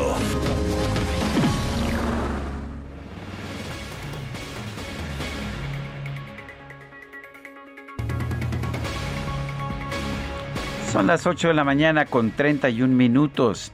La revista británica The Economist dedicó eh, su, la portada de su edición internacional al presidente López Obrador. Lo calificó de falso mesías y advirtió que es un peligro para la democracia mexicana. Hay una respuesta del canciller eh, del canciller Marcelo Ebrard que pues que señala que en primer lugar que independientemente de la posición ideológica de la revista eh, que la, publicación está llena de falsedades ese es más o menos lo que dice el canciller Marcelo Ebrard. Tenemos en la línea telefónica a Sara Burke. Ella es eh, jefa de oficina para México, Centroamérica y el Caribe de la revista británica The Economist. Sara Burke, buenos días. Gracias por tomar esta llamada. Buenos días.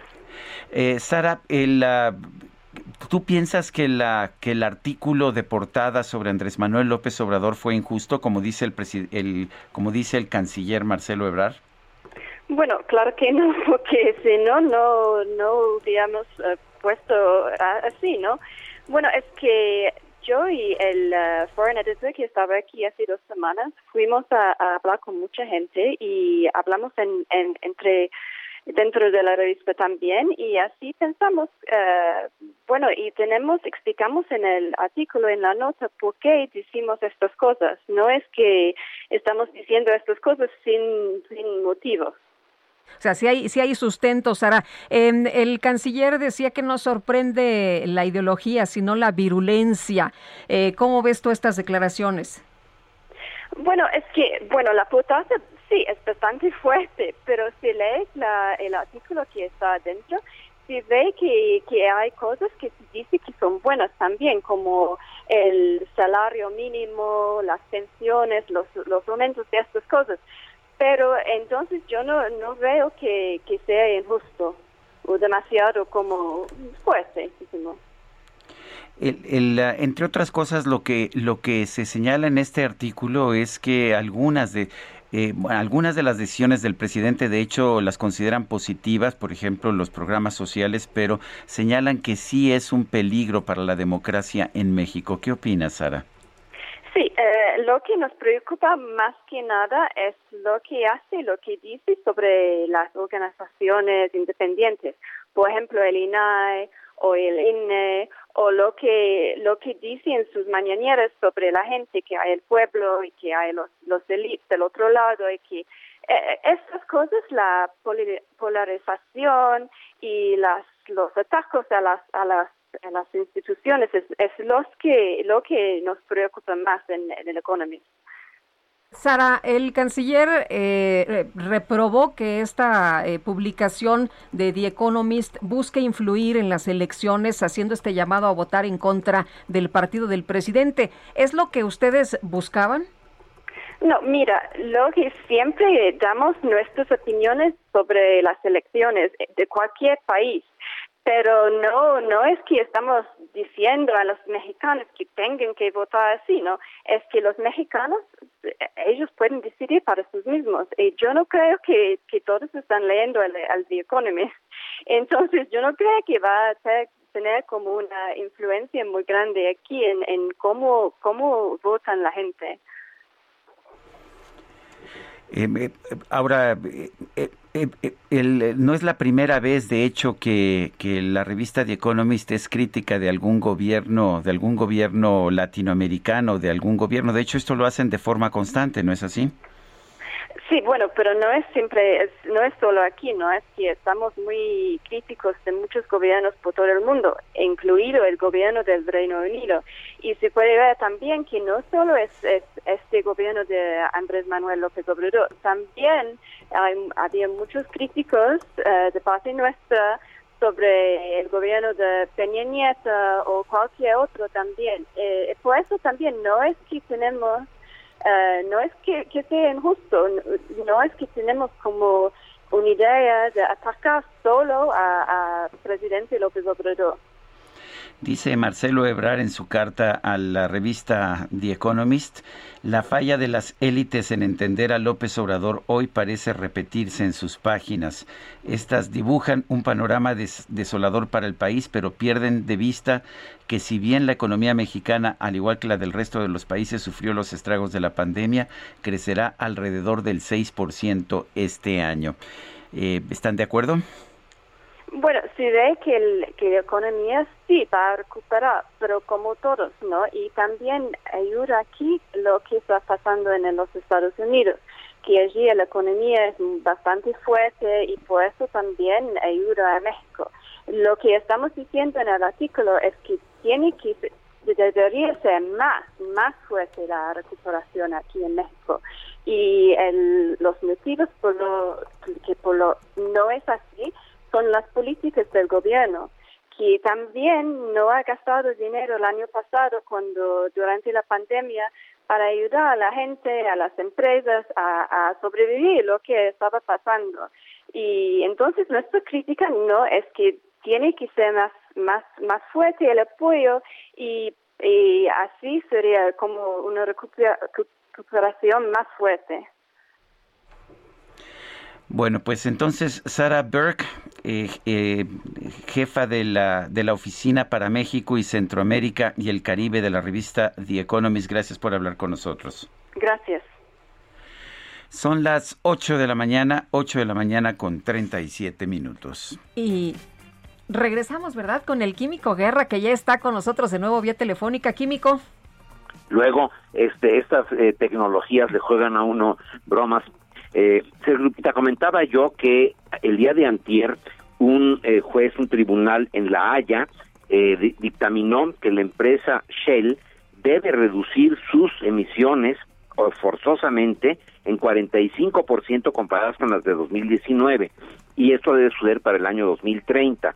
La jueza Larisa Alwin, presidenta del Tribunal de La Haya, escribió en su sentencia, el grupo Shell debe poner de su parte para contener la amenaza del cambio climático.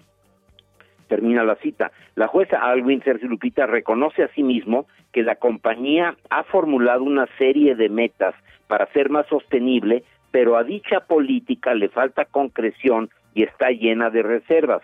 La multinacional Shell ya había anunciado que tiene previsto reducir las emisiones de CO2 causadas por sus instalaciones en 6% para el 2023, 20% para el 2030, 45% para el 2035 y llegar al 100% de sus emisiones para el año 2050. Fíjense que la refinería Deer Park en Houston, pues es una emisora importante de dióxido de carbono. Más o menos de todas las refinerías que tiene Shell en el mundo, la de Deer Park es el 6% de las emisiones. Casualmente, al vender Shell esta refinería a Pemex, pues está cumpliendo con la jueza eh, Alwin, ¿verdad?, de reducir para el 2023 por lo menos el 6% de sus emisiones. Lo dejo ahí para reflexionar. Sí, aunque leía yo un artículo de Bjorn Lomborg, el, ah, el ambientalista escéptico, que decía que que es muy mala política la de tomar este tipo de decisiones con las cortes. Dice, si Shell vende refinerías, pues lo único que está ocurriendo es que eh, las, se está transfiriendo la misma emisión de contaminantes a otras, a otras eh, empresas, pero no se reduce el nivel de contaminantes, lo cual pues señala que pues que tampoco va a servir de mucho. Exactamente, tienes la razón, Sergio, pero quiso la Shell tiene una orden de una juez y ahorita puede decir Shell, espérame, espérame, yo ya reduje, ¿verdad? Porque ahora el que está contaminando es Pemex.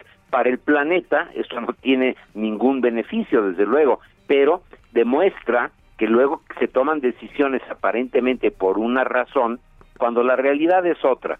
Shell le convino deshacerse de esa refinería, que por cierto, eh, Sergio, leíste que tiene inventarios altísimos de combustibles que no ha podido vender. Casi 300 millones de dólares en inventario, sí.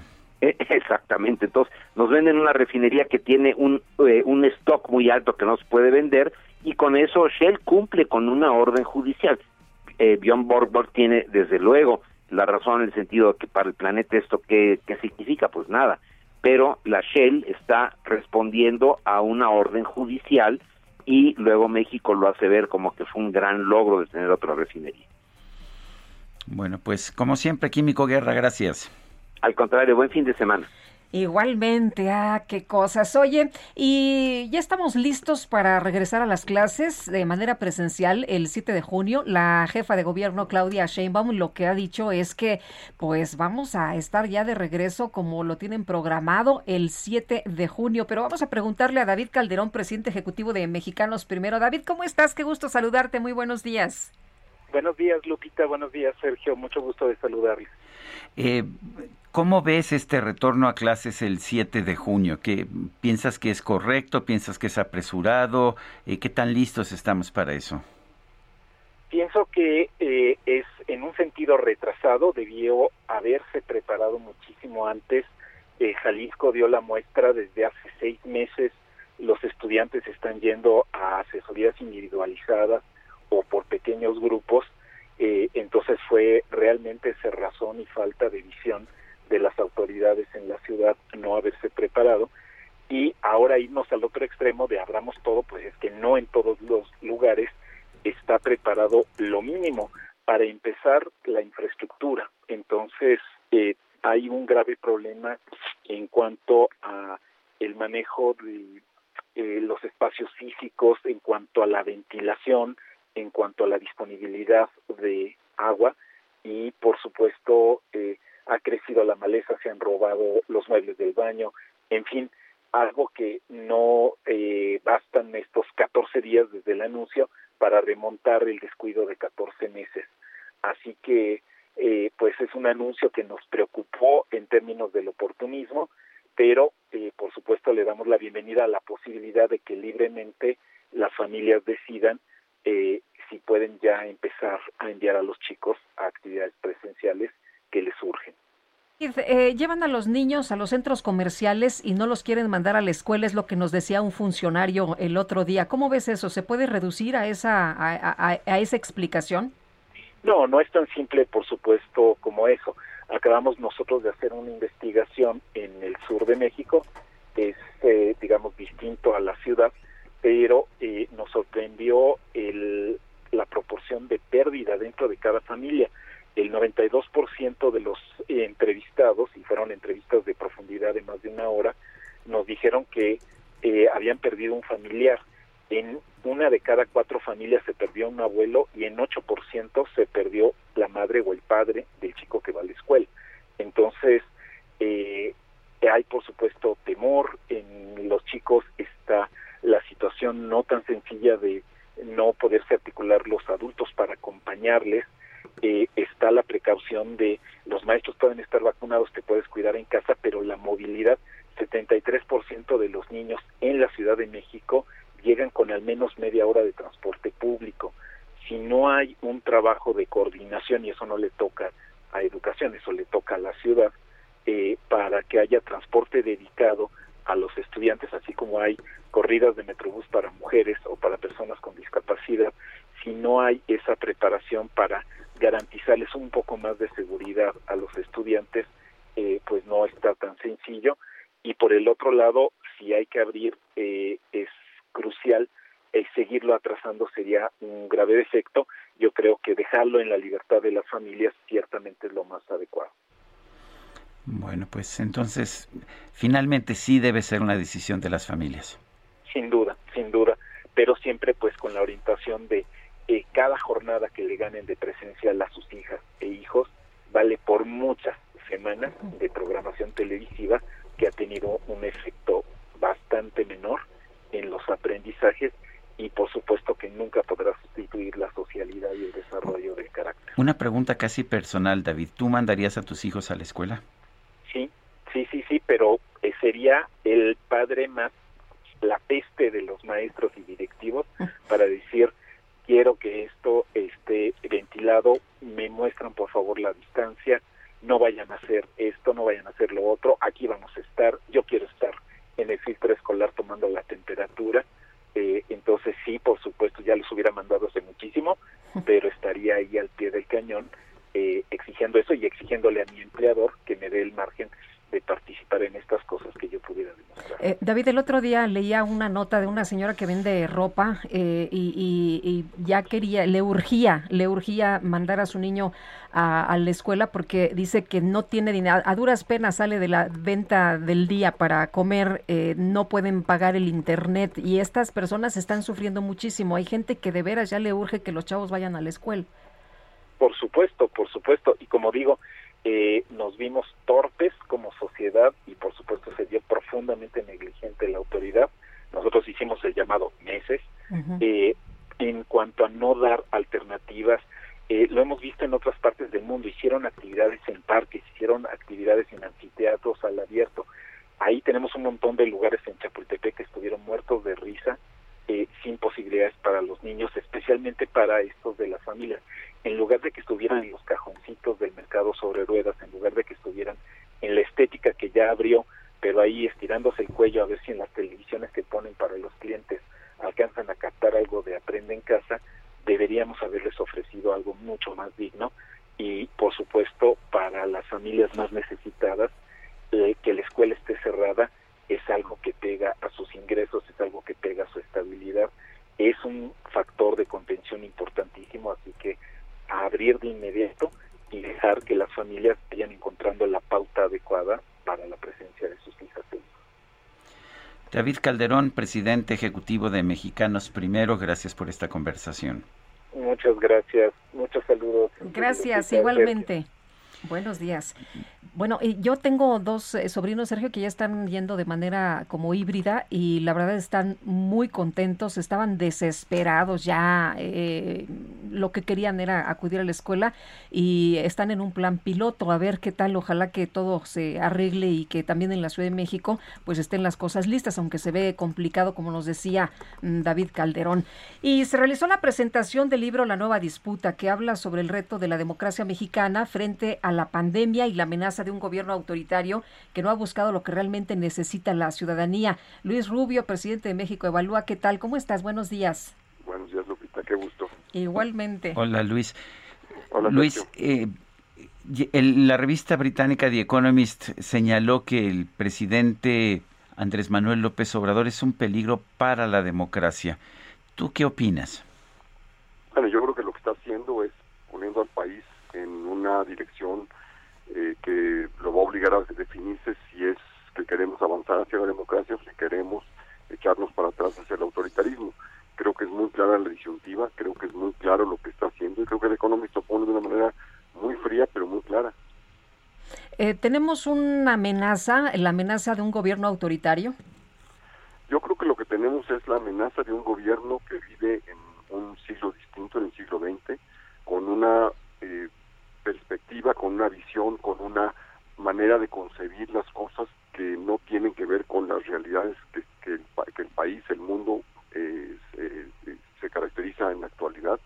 Y eso lo que nos hace es plantearnos que es incompatible la estructura institucional, la estructura democrática, participativa, incluso capitalista que habíamos venido construyendo, mal que bien, porque muchas cosas no estaban bien, eh, con la idea de que podemos recrear los años 70 con una economía eh, dirigida, regida, con la rectoría económica por el gobierno, con una gran presencia de Pemex, etcétera, etcétera. Es muy lógico que el presidente esté desmantelando la estructura institucional porque es incompatible esta con el modelo que él tiene en su mente. Ahora, él dice que está encabezando una cuarta transformación del país, eh, similar a las, a las de la independencia, la reforma y la revolución. ¿Así lo ves tú? Yo, como lo veo, es que lo que está tratando es de recrear una vieja etapa eh, en la cual lo que teníamos era un gobierno exacerbado, una presidencia exacerbada, pero que funcionaba en esas circunstancias y en esos momentos históricos mexicanos y del mundo.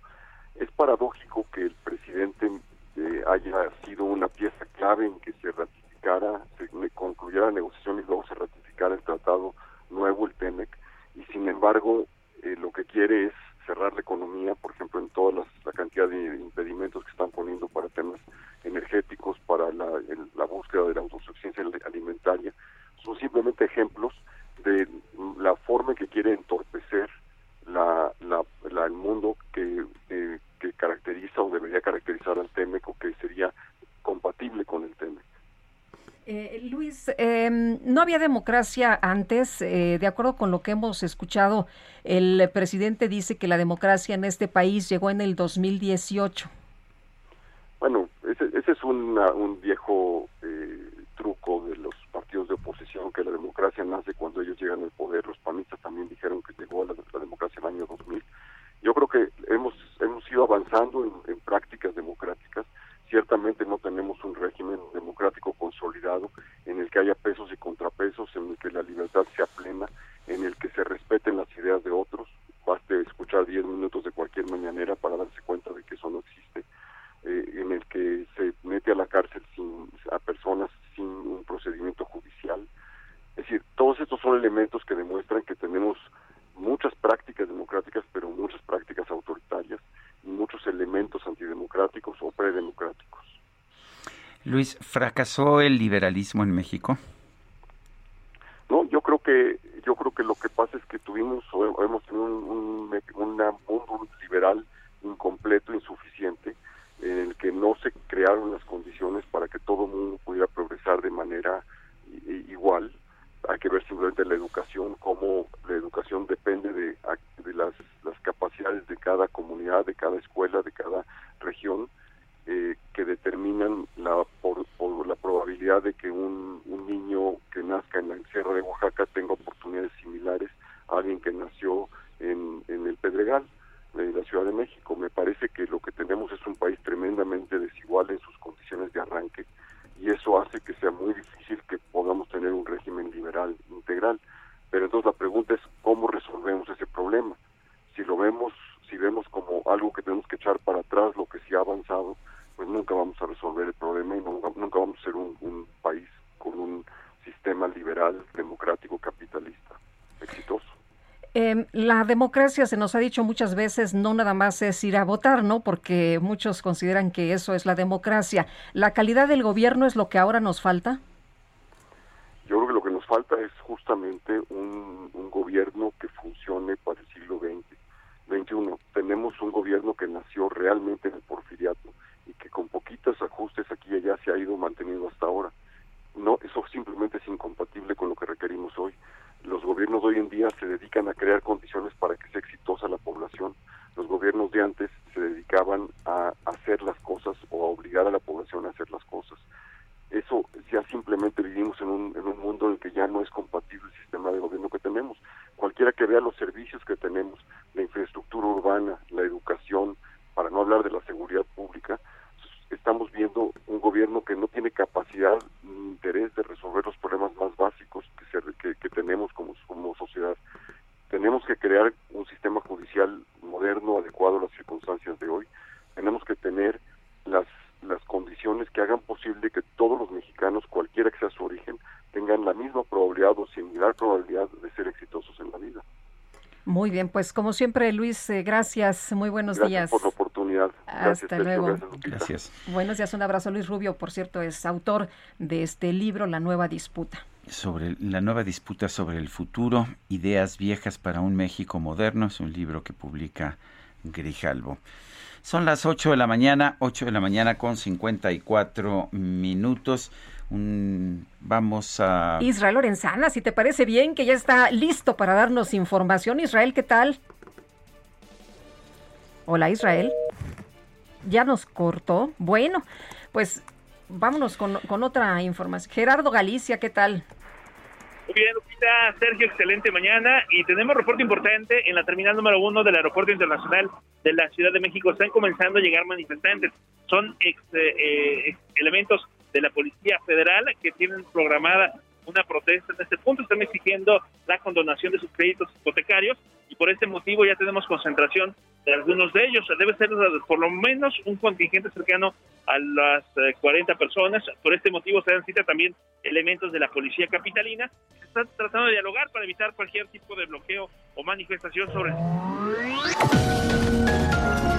Sergio Sarmiento y Lupita Juárez quieren conocer tu opinión, tus comentarios o simplemente envía un saludo para ser más cálida esta mañana. Envía tus mensajes al WhatsApp 5520 109647.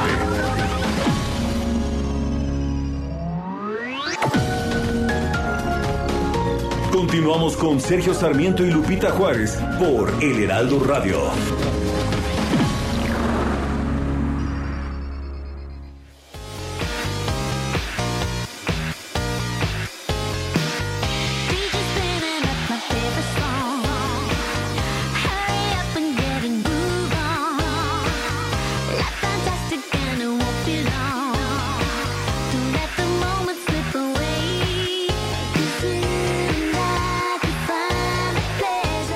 Probadita de la música de Kylie Minogue, quien hoy está cumpliendo 53 años. Esto se llama In My Arms, en mis brazos.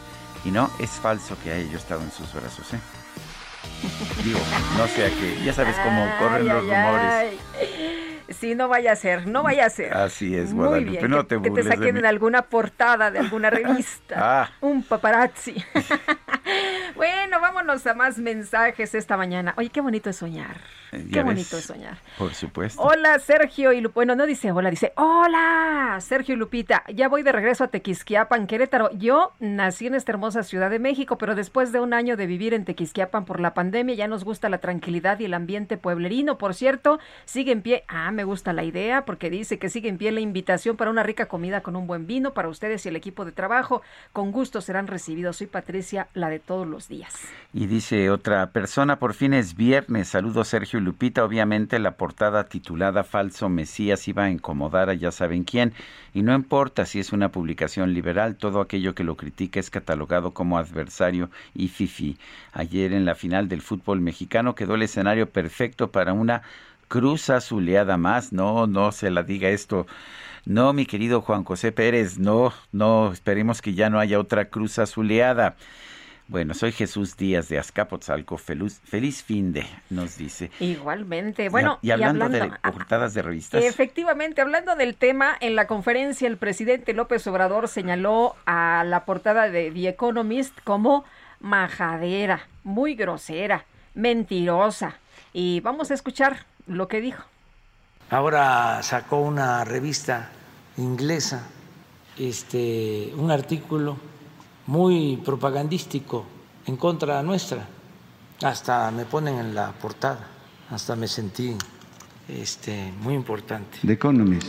Sí, este, pues es normal, están muy molestos quienes apoyaron durante mucho tiempo el modelo neoliberal, que no es más que una política de pillaje. Y estas revistas o periódicos del extranjero se dedicaron a aplaudir las políticas neoliberales. Sacan esta portada majadera, muy este, grosera, desde luego mentirosa, llamándome el falso Mesías. ¿Se acuerdan de aquello del Mesías tropical? Pues es lo mismo. Y todavía, con falta de ética este, llaman a los mexicanos a que no voten por lo que este, nosotros podemos representar, como una revista extranjera.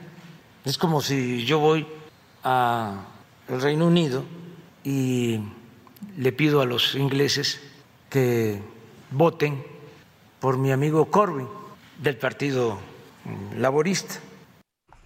Bueno, pues ahí la respuesta del presidente que lo puede hacer, ¿eh? Hay libertad de expresión. hay libertad de expresión y de hecho es muy común que las publicaciones en Inglaterra y en los Estados Unidos pidan el voto o pues pidan el voto a favor de algún candidato en las internas y en las externas.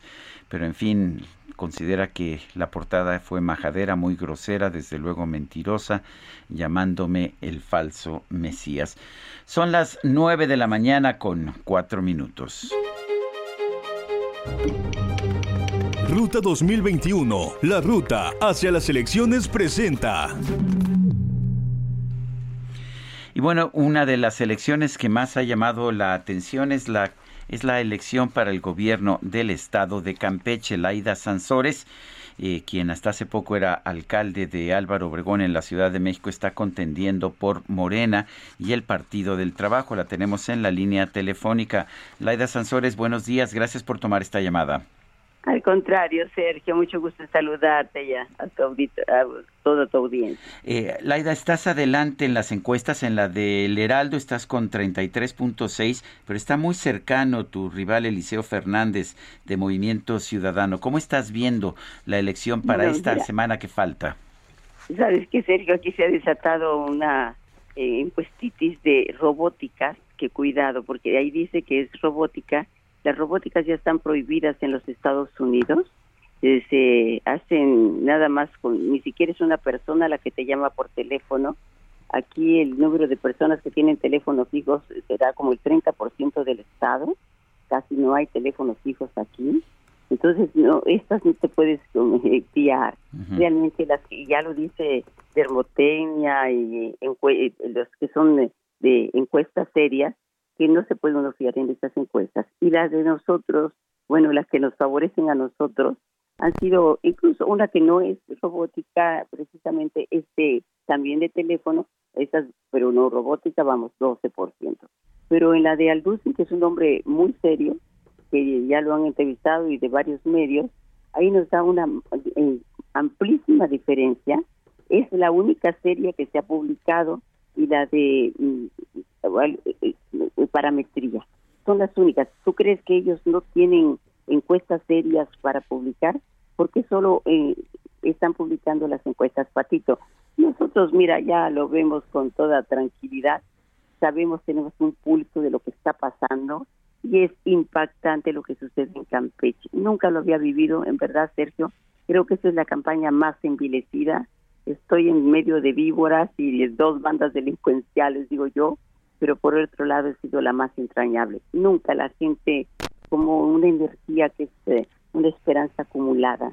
Nos sentimos muy seguros, muy bien y hoy tenemos toda nuestra estructura, hoy sí vamos a hacer movilización, que nunca habíamos llegado a esa etapa porque se hermanos de, varias eh, formas de pensar, ¿no? De PAN, de PRI, de, de Ciudadanos. Eh, Laida, ¿nos escucha? Bueno, pues parece que se cortó la, la comunicación. Eh, falta pues muy pocos días eh, el, eh, el, cierre de campañas. ya está cerca la próxima semana y vamos a estar muy atentos. Dice Laida Sansores que bueno, pues ella no cree en algunas encuestas, pero algunas otras que son serias la favorecen. Y bueno, pues ya el 6 de junio, el 6 de junio estaremos atentos, ¿no? Ella dice que hay, eh, está, está entre víboras y en bandas, eh, entre bandas delincuenciales. Ha sido muy dura la, de hecho, la campaña ya, ella llegó con una ventaja muy fuerte, Laida Sansores. Que se eh, fue cerrando. Se fue cerrando. a ver, según la encuesta del Heraldo, eh, pues que ha sido, me parece, pues, bastante acertada, pero en fin, según la encuesta del Heraldo, ella está adelante con 33.6%. En segundo lugar está Cristian Michel Castrobello y en tercero Eliseo Fernández Montúfar. En realidad son... Eh, son cifras bastante sorprendentes. Pero en fin, lo que, nos, lo que nos dice Laida es que ha sido una campaña llena de víboras. Eh, sin embargo, ¿tú tienes confianza, Laida, de que, de que vas a salir con el triunfo? ¿Un triunfo holgado? Totalmente, totalmente. Y siempre hemos ido arriba. Ya hasta en las robóticas ya me están poniendo arriba. Siempre me ponían tercer lugar y salen dos robóticas de cada uno de ellos y en cada uno de ellos ganan por 21 puntos.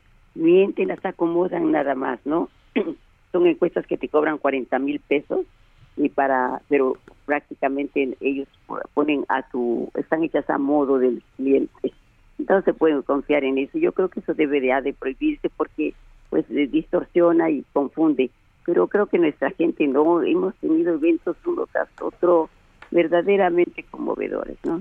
Hablando de eventos, Laida, eh, ¿cómo va a ser el, el cierre ya la próxima semana, no? Eh, sí, yo creo que lo vamos a hacer este sábado porque no nos querían dar ningún espacio para hacer el cierre.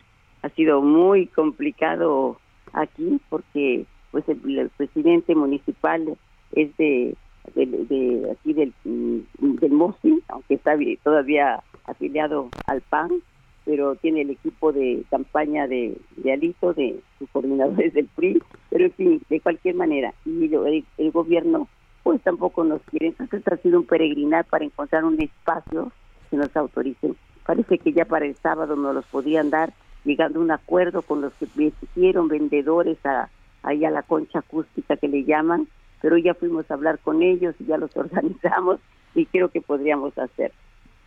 ¿Qué, ¿Qué les vas a decir a los campechanos en este cierre de campaña? Mm, mira, eh, Sergio, este es el momento, les digo, donde se alinean las estrellas, donde podemos hacer equipo con ya saben quién, como decimos acá, y realmente traer beneficios a Campeche, empezando por la no corrupción. va a ser un combate frontal. Esta casa que tienen faraónica, que tiene Alejandro, que todos los días crece, eh, estas mm, factureras, estos contratos que esconde el del MOSI, las factureras que también tiene Alejandro Moreno, ya no se puede seguir eh, pues eh, robando, saqueando el, erario público y el, el, pueblo está empobrecido. No hay una obra que les digo, a ver, ¿qué debo continuar, no? Institucionalmente. Se queda la gente callada. Entonces, aquí alguna obra de ornato, un poco de malecón, unas fuentes. Es todo lo que eh, resalta y con esta obsesión de poder eh, han dedicado a nada más a ver qué, sacan para pues invertirlo en las campañas políticas. Realmente muy triste y eh, el decrecimiento económico está brutal en Campeche, estamos menos 40, estamos bajo tierra, habiéndole dado de comer esta patria, produciendo el 80% del petróleo. Vamos a ser el granero del país, vamos a llenar de riego, eh, eh, vamos a triplicar las hectáreas de riego. Estamos sobre la cuenca hidrológica más grande de México de aguas subterráneas, de aguas a flor de piel. Entonces, no tenemos razón para, para ser pobres. Hay recursos, pero no hay riqueza. Lo habrá. Y creo que la gente se ha ido convenciendo. Aquí es muy querido, eh, ya saben quién, más querido que en su propio estado. Entonces, creo que todo esto también a nosotros nos ayuda muchísimo no me cabe la menor duda que hoy finalmente, después de 24 años sin pausa, vamos a tener la victoria. Laida Sansores, gracias por conversar con nosotros. Sergio, te abrazo y a todos les pido cuatro boletas, todo Morena. bueno, gracias. Laida Sansores, candidata al gobierno de Campeche por la coalición Morena y Partido del Trabajo. Y David Monreal, candidato a la gubernatura de Zacatecas por Morena, PT, Partido Verde Ecologista de México y Nueva Alianza. Te saludamos esta mañana. Muy buenos días. ¿Cómo va todo? Buenos días, Lupita Paisana, y buenos días, Sergio. Hola, buenos David. días a todos los paisanos a través de esta radio y a través de la magia del Internet. Eh, gracias. Está cerrando campaña ya. Eh, las encuestas te ponen pues cómodamente adelante. Eh, ¿Piensas que, que ya está todo o hay un riesgo si, si en un momento dado pues te confías demasiado?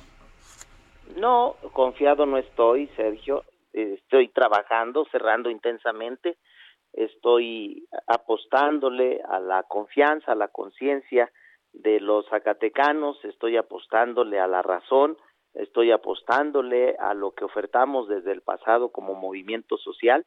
Nuestro movimiento es un movimiento de transformación, nuestro movimiento eh, lo hemos confesado, es una lucha por el relevo de régimen y estoy confiado en la lucha del maestro, estoy confiado en la lucha del doctor, de la enfermera, de quienes hemos abrazado este movimiento y este proyecto, pero no estoy confiado en, eh, en la jornada, estoy por el contrario cuidándola, estoy por el contrario eh, con mucha diligencia llevándola a cabo, siguiendo hasta el último día, voy a tener cierres eh, espectaculares. He estado recorriendo, lo decidí así desde un principio, los 58 municipios que conforman el estado y sus comunidades, las más grandes de cada uno de estos mm, municipios. Luego decidí hacer 18 de cierres regionales, porque son 18 los distritos locales que conforman el territorio estatal y concluiré con cuatro distritos federales, con cuatro cierres de distritos federales, lo que me permitirá una cobertura total de la población en haber llevado mi mensaje, mi propuesta, mi compromiso de transformación al Estado de Zacatecas. Eh, pues, ¿qué vas a hacer? ¿Que van a hacer cierres espectaculares? Pues mira, ahora este es la pasión, sobre todo. Ya lo están siendo. El día de ayer estuve yo en, en, en Jalpa y es pues la manifestación social. Nuestra gente está saliendo y que por cierto le seguiré recomendando tengamos cuidado, aunque bendito sea Dios y este eh, estrategia o programa que ha llevado nuestro presidente para la vacunación que ha servido y que hoy nos ha permitido llevar este tipo de eventos porque acá en Zacatecas estamos en semáforo amarillo ya casi eh, cada vez pues como lo informan pocos contagios, pocas muertes, llegaron días que no hubo ningún contagio, hubo días que no tuvimos ninguna muerte, bendito sea Dios, y eso nos ha permitido llevar eventos ya un poco más, más este, eh, de mayor gente, de mayores cantidades, y ya no lo puedes evitar, Lupita, Sergio, ya están siendo los cierres así, eh, y lo que alcanzamos es a seguir eh, atendiendo las recomendaciones, el gel, eh, eh, tratando del cubreboca, pero ya el tema de la gente, pues es, lo puedes apreciar ya, no, no, eh, ha sido ya verdaderamente eh, difícil eh, atender la recomendación de la distancia, pues, pero estamos ahí tratando de cuidar eh, aún así todas las condiciones en los eventos, pero es un trabajo extraordinario y hay una manifestación social extraordinaria acá en Zacatecas. David Monreal, gracias por hablar con nosotros. Un fuerte abrazo. Un abrazo y un saludo a todos nuestros paisanos este, donde se encuentren y esperemos que todo salga bien, primero Dios. Pues estaremos muy atentos. Muchas gracias, David. Muy buenos días. Buenos días, Lupita. Hasta luego. La jornada ya es el 6 de junio, el 13, el eh, miércoles de la semana que entra son los cierres ya de, de campaña y bueno, tenemos este periodo, ¿no? De, de reflexión. En los días antes, sí. Son las 9 de la mañana con 17 minutos. Ruta 2021, la ruta hacia las elecciones presentó. Se levantó la suspensión, una suspensión que había sido otorgada al Consejo Regulador del Mezcal para que sus competidores no pudieran dar el servicio de certificación. Eh, había un verdadero monopolio en la certificación. Esto es importante porque es necesario para poder usar el nombre mezcal. Eh, tenemos en la línea telefónica a la maestra Yolanda Ruiz, ella es presidenta de Mujeres del Mezcal y Maguey de México. Yolanda, ¿cómo estás? Buenos días. Sergio, buenos días a ti, a Lupita y a todo el auditorio. Gracias buenos días, por... maestra. A ver, explícanos. Muchas gracias, Lupita. Había un monopolio en la certificación del mezcal, de este Consejo Regulador del Mezcal. ¿Y cuál es la decisión? ¿Qué, cuál es, qué, qué es lo que está pasando ahora? ¿Qué va a poder ocurrir? Mira, pues en el 2014 iniciamos como asociación la solicitud ante la Secretaría de Economía que pudiese haber este más unidades de verificación en aquel tiempo. Eh, se otorgó en el 2016. Eh, en el 2016, en esa época, el Consejo Regulador del Mezcal no quiso aceptar los dictámenes de la unidad de verificación de la Universidad de Michoacán, de San Nicolás de Hidalgo. Y este, dos años después, la Secretaría de Economía otorga tres, tres este, organismos de certificación más para la libre competencia en torno al mezcal. En el 2019 este, y 2020 hubo una queja por parte del entonces presidente del Consejo Regulador del Mezcal, Hipócrates Nolasco, para evitar que hubiese la libre competencia. Se fue a tribunales y bueno, el tribunal colegiado en marzo determinó que tiene que existir la libre competencia, entonces los tres organismos que existen pueden dar servicio a todo aquel mezcalero que desee acudir a cada uno de ellos en su libre competencia. Bueno, entonces, ¿ya está todo mundo en igualdad de condiciones? Afortunadamente creo que sí, Lupita. Afortunadamente ya este, ahorita fíjate que hay una crisis pero, al interior del Consejo. Del consejo ¿De qué se regulador. trata? ¿Qué, qué, qué pasa? Sí. Lo que pasa de que hubo este, una asamblea eh, donde pidieron que ya no estuviera Hipócrates Nolasco por su cuarto periodo y este y, hay como dos presidencias, una por este Abelino Cuetero y otra por Jorge Vera. Entonces se están acusando de que desvalijaron, por llamarlo así, el organismo de certificación, porque hay que aclarar algo. El Consejo Regulador son una asociación civil donde están asociados todos los mezcaleros del país. Y el organismo de certificación es un ente que tiene que dar la certificación y validación de que lo que se está vendiendo es mezcal. Entonces, eh, concluyó la asamblea, fueron y desvalijaron, se llevaron computadoras, hologramas y todo, y hay una denuncia este, para designar responsabilidades porque este Abelino Cuetero está denunciando que se están este dando los, los hologramas sin revisar si es mezcal o no. Eh, ¿Cuál, ¿Cuál es el meollo del asunto? Tengo entendido que, que Hipócrates Nolasco no permitía que, que el mezcal de ciertas regiones fuera considerado como mezcal. ¿Nos puedes explicar eso?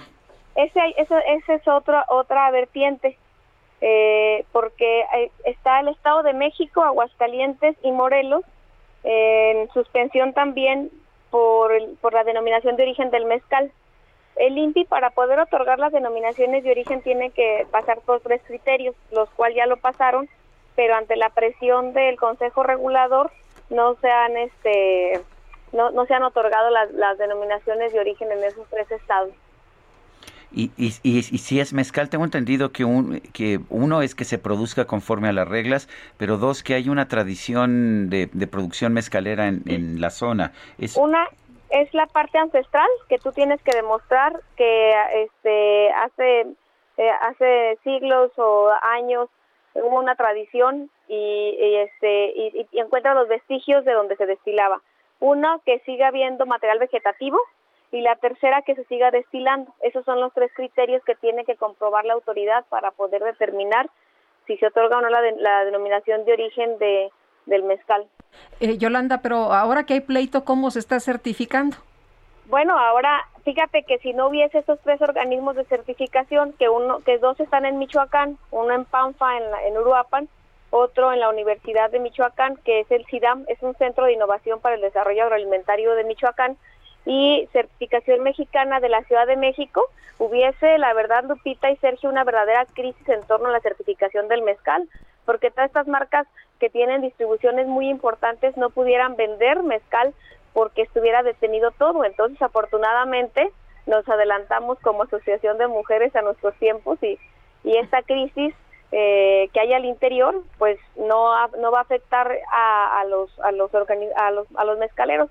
Ayer estuve en el SIDAM eh, este, en Michoacán. ¿Qué es el CIDAM? Y es el Centro de Innovación para el Desarrollo Agroalimentario de Michoacán. Es, es como un centro es, específicamente para el desarrollo, eh, puros investigadores, con ACID, con las universidades, donde convergen, es una asociación civil y que convergen eh, para el desarrollo pues de nuestro de nuestro estado.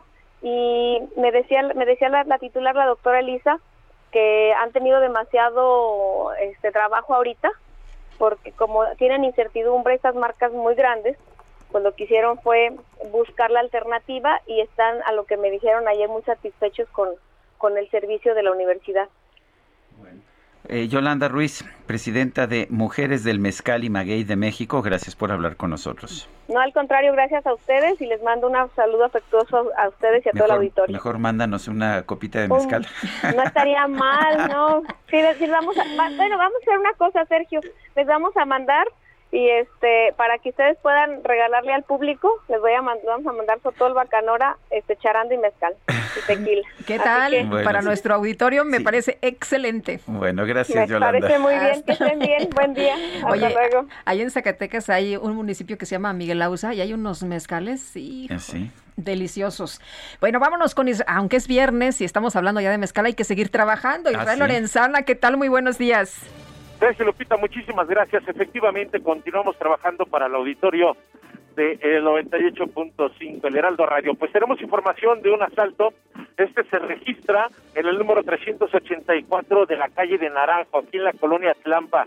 Llega un grupo armado y bueno, pues intentan asaltar una fábrica chocolatera, no contaban con que elemento de seguridad pues sacaría también un arma, se registró la balacera, lamentablemente el elemento de seguridad resulta lesionado, un disparo en la pierna y tuvo que ser trasladado a bordo de una ambulancia a un hospital cercano. Los cuatro sujetos se dieron a la fuga a bordo de un vehículo en color blanco y elementos de la Secretaría de Seguridad Ciudadana han montado un operativo para intentar dar con los responsables para nuestros amigos automovilistas que se desplazan a través del eje 2 norte en su tramo Eulalia Guzmán. Hay que tomar en cuenta la movilización. Ahí, exactamente al cruce con la calle de Naranjo, están moviéndose todavía unidades de emergencia. Ya que superando este punto, Sergio Lupita, la circulación mejora con dirección hacia el perímetro de Azcapotzalco. Gracias por tu reporte, son las 9.25. Sarmiento y Lupita Juárez quieren conocer tu opinión, tus comentarios o simplemente envía un saludo para ser más cálida esta mañana. Envía tus mensajes al WhatsApp 5520 109647.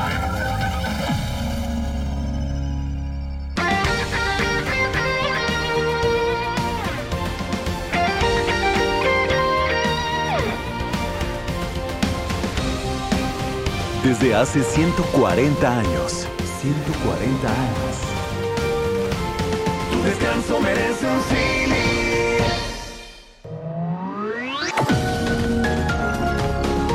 Continuamos con Sergio Sarmiento y Lupita Juárez por El Heraldo Radio.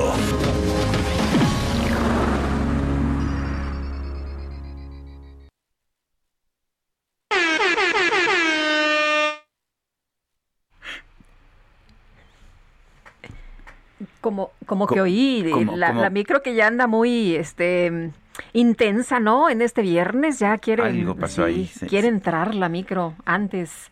Se hicieron bolas, ¿verdad? Oye. A ver. Esto es música de Kylie Minogue. Esto se llama All the Lovers, todos los amantes. Híjole.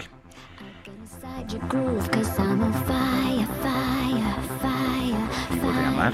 Oh, un amante, un amante no te falla porque ese sí te ama.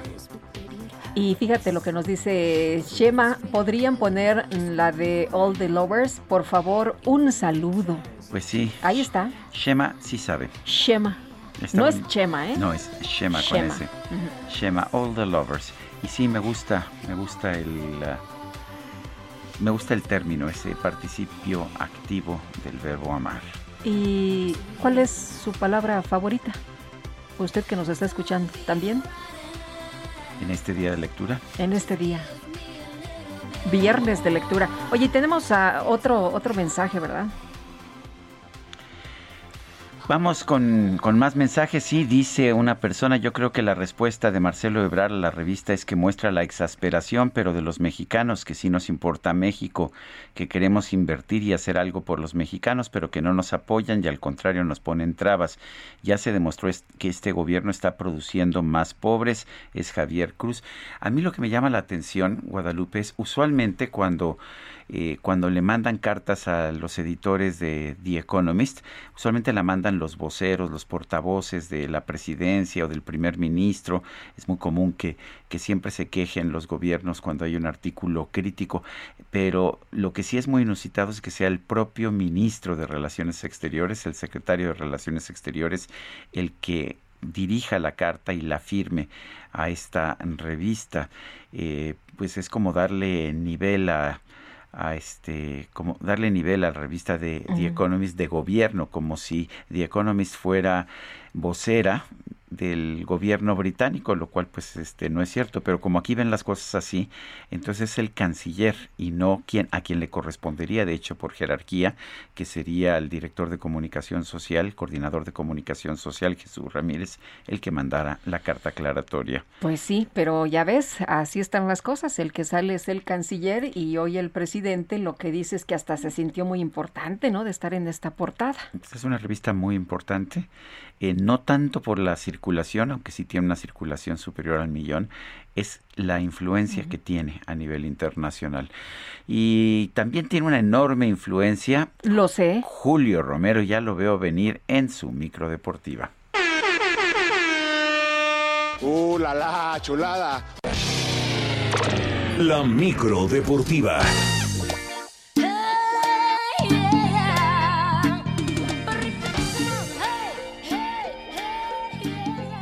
Pues quería entrar eh, la micro deportiva antes de, de su, de, De su su horario habitual, pero Pero bueno, ¿sabes qué pasa? Es que estaba festejando todavía Julio Romero el triunfo del Cruz Azul allá en la comarca lagunera. Julio Romero, adelante.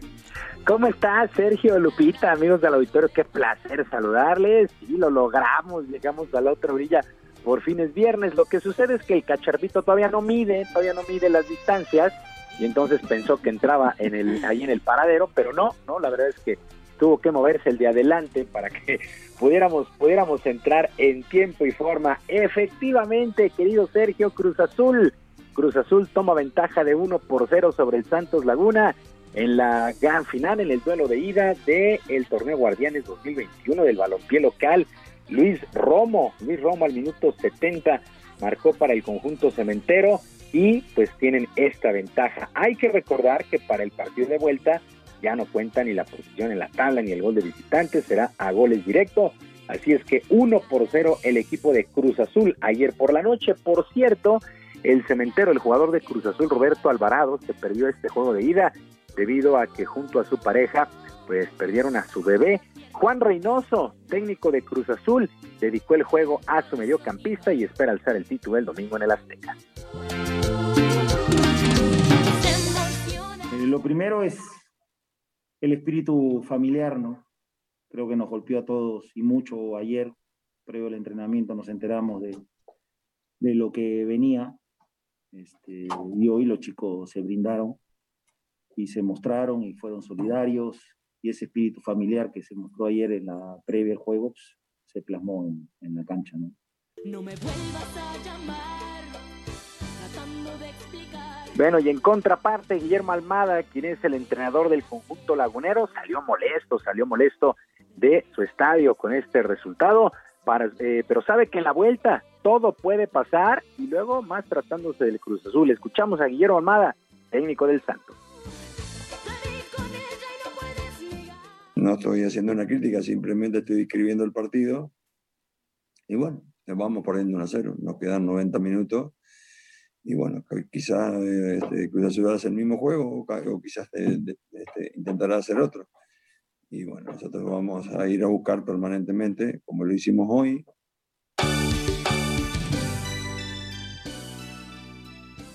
Bueno, partido de vuelta, domingo 8.15 de la noche en el Coloso de Santa Úrsula, en el Estadio Azteca. Cruz Azul ventaja de 1 por 0. En otras cosas, el Real Madrid oficializó la salida de Zinedine Zidane como su director técnico después de que este primer semestre del 2021 pues no consiguió ningún título. En un comunicado, los merengues agradecieron el tiempo y la entrega del francés en su segunda etapa y él todavía tenía contrato de un año. El propio Timonel pidió su salida, así es que el Real Madrid busca técnico para la siguiente campaña. Y la Liga de España y la Liga MX firmaron un acuerdo de trabajo para pues, los próximos años, para que ambas instituciones puedan fortalecerse en lo deportivo y en lo económico. Por supuesto, Javier Tebas, titular del Balompié Ibérico, Nuño Pérez Plá, encargado de la oficina en México, y Miquel Arriola, director del Balompié local, estuvieron presentes en esta firma.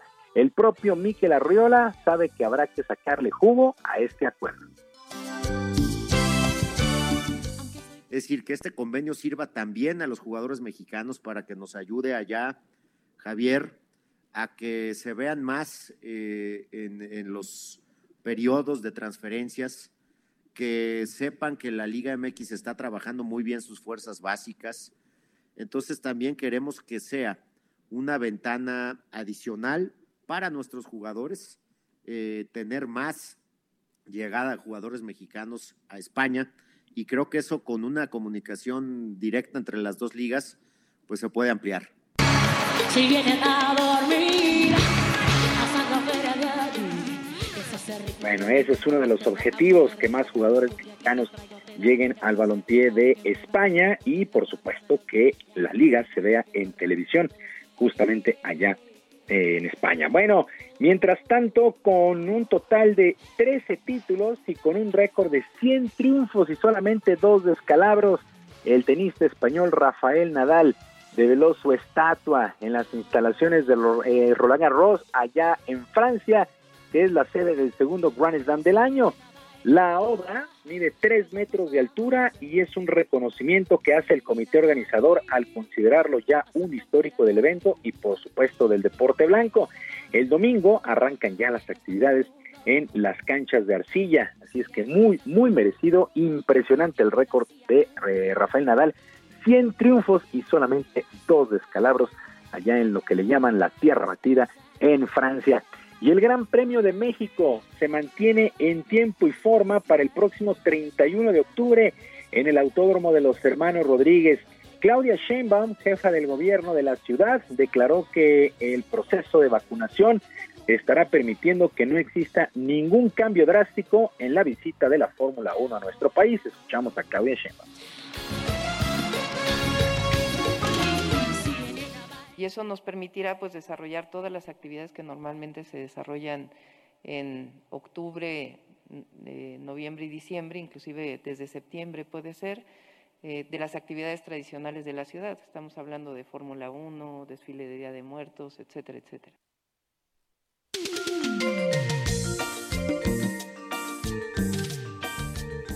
Bueno, 29, 30 y 31 de octubre la actividad de la Fórmula 1 en el hermano Rodríguez aquí en la capital. Hasta el momento así está el asunto.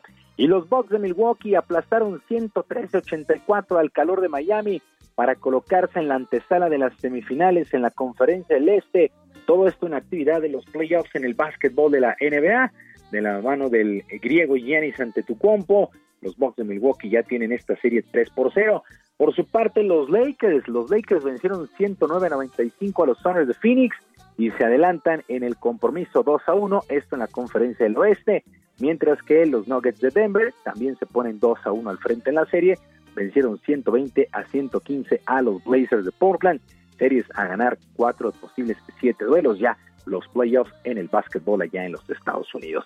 Sergio Lupita, amigos del auditorio, la información deportiva este viernes. Recuerdo nuestras vías de comunicación en Twitter, en arroba jromerohb, arroba jromerohb, además de nuestro canal de YouTube Barrio Deportivo, Barrio Deportivo en YouTube todos los días a las 5 de la tarde con diversión e información deportiva. Yo les dejo un abrazo a la distancia, deseando que sea un gran viernes y un mejor fin de semana y que por supuesto sus equipos ganen. Muy bien, muchas gracias Julio. Muy buen día para todos. Igualmente, buenos días. Son las 9 de la mañana con 42 minutos. Vamos a un resumen.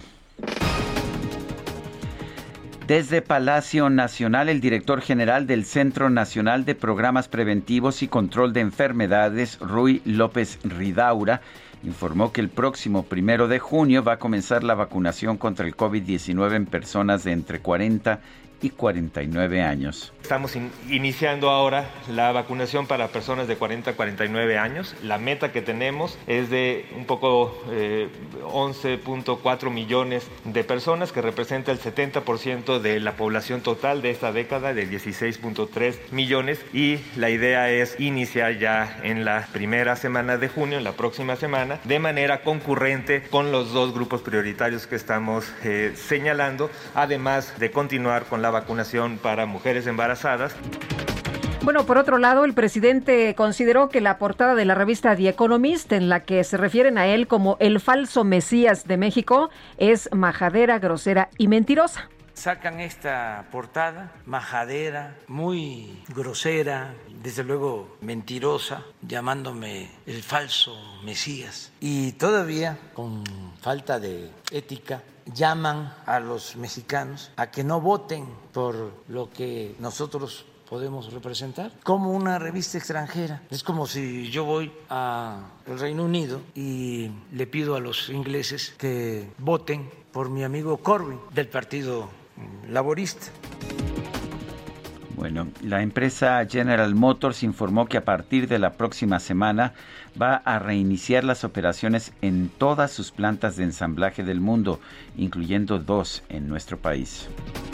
Y la alta comisionada de Naciones Unidas para los Derechos Humanos, Michelle Bachelet, advirtió que durante sus recientes enfrentamientos Israel pudo cometer crímenes de guerra mientras que jamás infringió diversas leyes internacionales. Ahora que tengo dinero, que pueden decirme que todo me sobra. Pues mira, no está mal. Aquí tenemos que hacer colas y a ver si ya nos abren espacio, pero allá en los Estados Unidos una joven de 22 años, Abigail Bugensky, obtuvo un millón de dólares por vacunarse contra el COVID-19. La tarde del miércoles recibió una misteriosa llamada telefónica del gobernador de Ohio, Mike DeWine, quien le anunció que su nombre resultó premiado en un gran sorteo que organizó la ciudad para incentivar a los jóvenes a acudir a los centros de vacunación. No, hombre, pues con eso yo también estaría muy motivada. Claro que sí, por supuesto. Imagínate, allá pues hacen sorteos para que la gente se vacune y aquí pues estamos viendo todavía si ya nos toca la vacunación.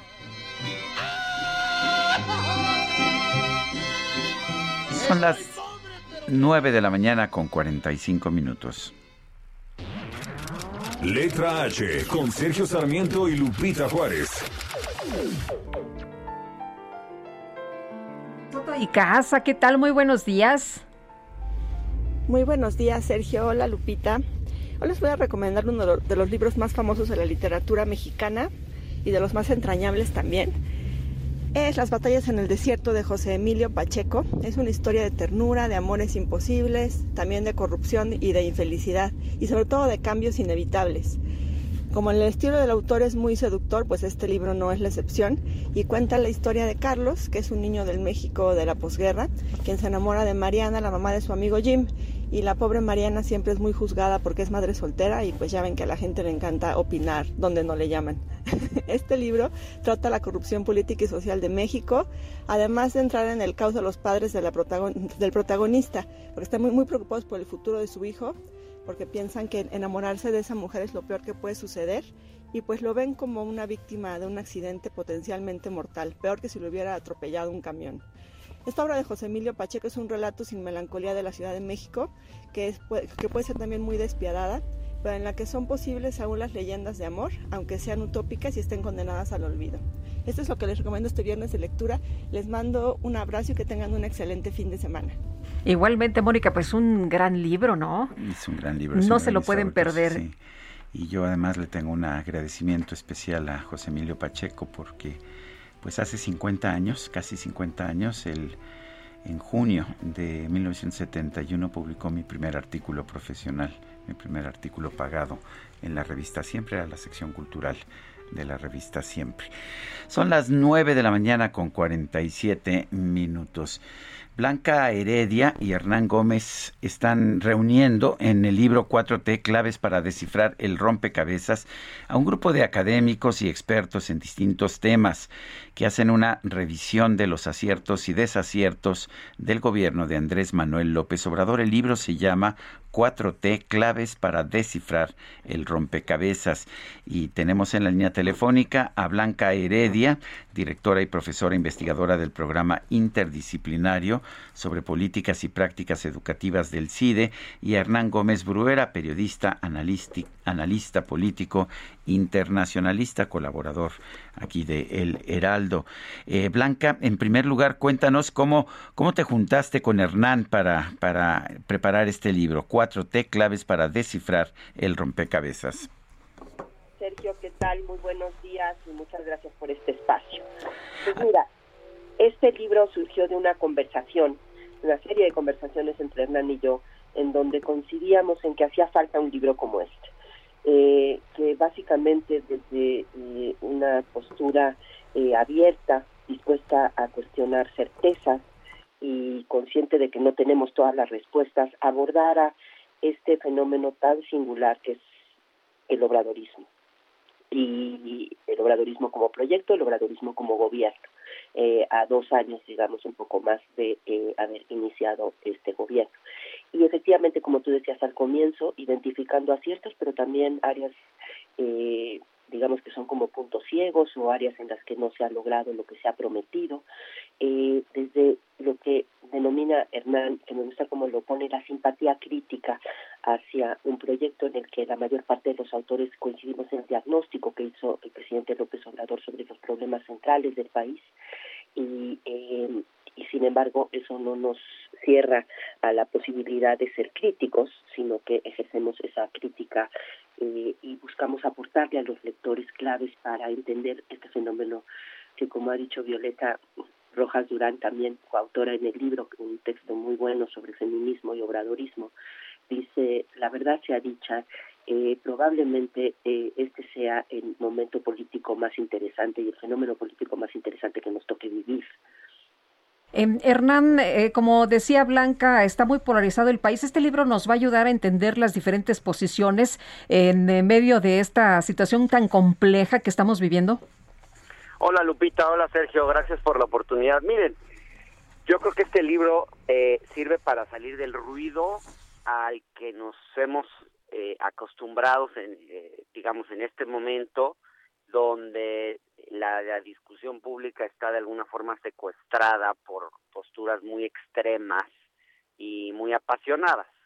Una postura, digamos, muy eh, muy en contra de López Obrador, donde todo lo que haga López Obrador prácticamente es sistemáticamente criticado, y otra postura donde todo lo que hace López Obrador es sistemáticamente defendido y celebrado, eh, casi de forma crítica, que es la postura de buena parte de la militancia y de la buena parte de, digamos, de quienes están más cercanos a la 4T, que no han tenido una, digamos, una producción intelectual en general, porque muchos de ellos están más volcados a al gobierno, pues. Y de alguna forma lo que hemos tratado de hacer con esto es celebrar algunas cosas, criticar otras y, y darnos cuenta pues que la realidad tiene muchos claroscuros que no se han visto y que estamos tratando de, de mencionar aquí y analizar en, en un libro en el que convocamos a, a muchas voces, casi todas, digamos, dentro del campo progresista, son 17, 18 colaboraciones, donde hay, bueno, académicos, periodistas, em, pues un poco de todo, con algunos textos muy sugerentes. Viridiana Ríos, por ejemplo, escribe un texto donde apropiándose de aquel aquella expresión del Mesías tropical, se llama eh, la élite tropical y hace una crítica muy dura de la élite que eh, explica en gran medida pues por qué López Obrador llegó al poder. Eso es lo que tratamos de entender en los primeros capítulos, hacer una crítica del régimen político que teníamos y por qué, digamos, se explica que López Obrador haya llegado al poder en gran medida y después analizamos políticas públicas específicas el, efectivamente, ya, ya vi el, el, artículo de Viri, de Viridiana Ríos. el, el, tono me recuerda un poquito la, la propia carta de Marcelo Ebrard sobre a la, revista británica de The Economist, en que pues, dice que las élites no han entendido al pueblo, que no han entendido al pueblo mexicano. ¿Tú así lo piensas, eh, Blanca? Pues sí, creo que nos pilla lejos, digamos. Eh, y creo que hace falta una mirada más autocrítica por parte de las élites económicas, políticas e intelectuales eh, de las últimas décadas, porque eh, pues lo que ocurrió en julio del 2018 no fue que aterrizara aquí un platillo volador, una nave espacial de Marte, sino que eh, pues aquí mismo nació eh, el fenómeno obradorista y en muchos se nutrió pues del fracaso del viejo modelo, de su incapacidad para generar crecimiento dinámico e incluyente, de su incapacidad para generar justicia, de su incapacidad para generar paz. Y el, eh, y el enojo y también la esperanza de poder cambiar ese estado de cosas y el hartazgo con un, una serie de gobiernos que no habían sido capaces de atender las necesidades de la población mayoritaria, pues es finalmente lo que lleva Andrés Manuel López Obrador al poder y lo que ha estado haciendo Andrés Manuel López Obrador es interpretar a su manera, efectivamente a su manera, ¿no? esas demandas populares y ha estado impulsando un conjunto de cambios que muchos de ellos dejan que desear y otros eh, considero yo y varios de los eh, que participamos en el libro que tiene logros importantes que hay que reconocer. Eh, hay dos áreas en las que los logros que parecen más significativos y claros. Uno es en la parte fiscal y el combate a la evasión y a la ilusión fiscal. Y por otro lado, en la parte laboral, el aumento al salario mínimo, significativo después de su rezago, digamos, histórico de los 70. Y em, la, la, la, la reforma laboral y eh, la, el terminar con el outsourcing. Bueno, pues Blanca Heredia, Hernán Gómez Bruera, los dos, gracias por invitarnos a leer 4T claves para descifrar el rompecabezas. Un fuerte abrazo a los dos. Gracias a ustedes, Sergio. Buenos días. abrazo. Hasta luego, un abrazo. Buenos días. Son las 9 de la mañana con 54, se nos acabó el tiempo. Pues coman frutas y verduras y nos vemos el lunes. Nos escuchamos el lunes, por supuesto. Hasta entonces, gracias de todo corazón.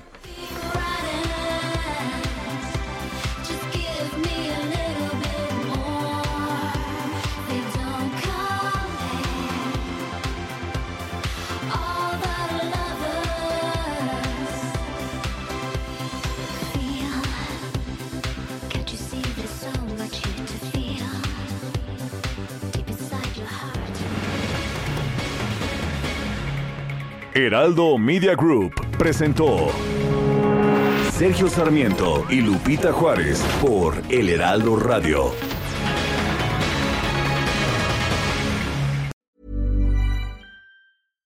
Hi, I'm Daniel, founder of Pretty Litter. Cats and cat owners deserve better than any old fashioned litter. That's why I teamed up with scientists and veterinarians to create Pretty Litter. Its innovative crystal formula has superior odor control and weighs up to 80% less than clay litter. Pretty Litter even monitors health by changing colors to help detect early signs of potential illness. It's the world's smartest kitty litter. Go to prettylitter.com and use code ACAST for 20% off your first order and a free cat toy. Terms and conditions apply. See site for details.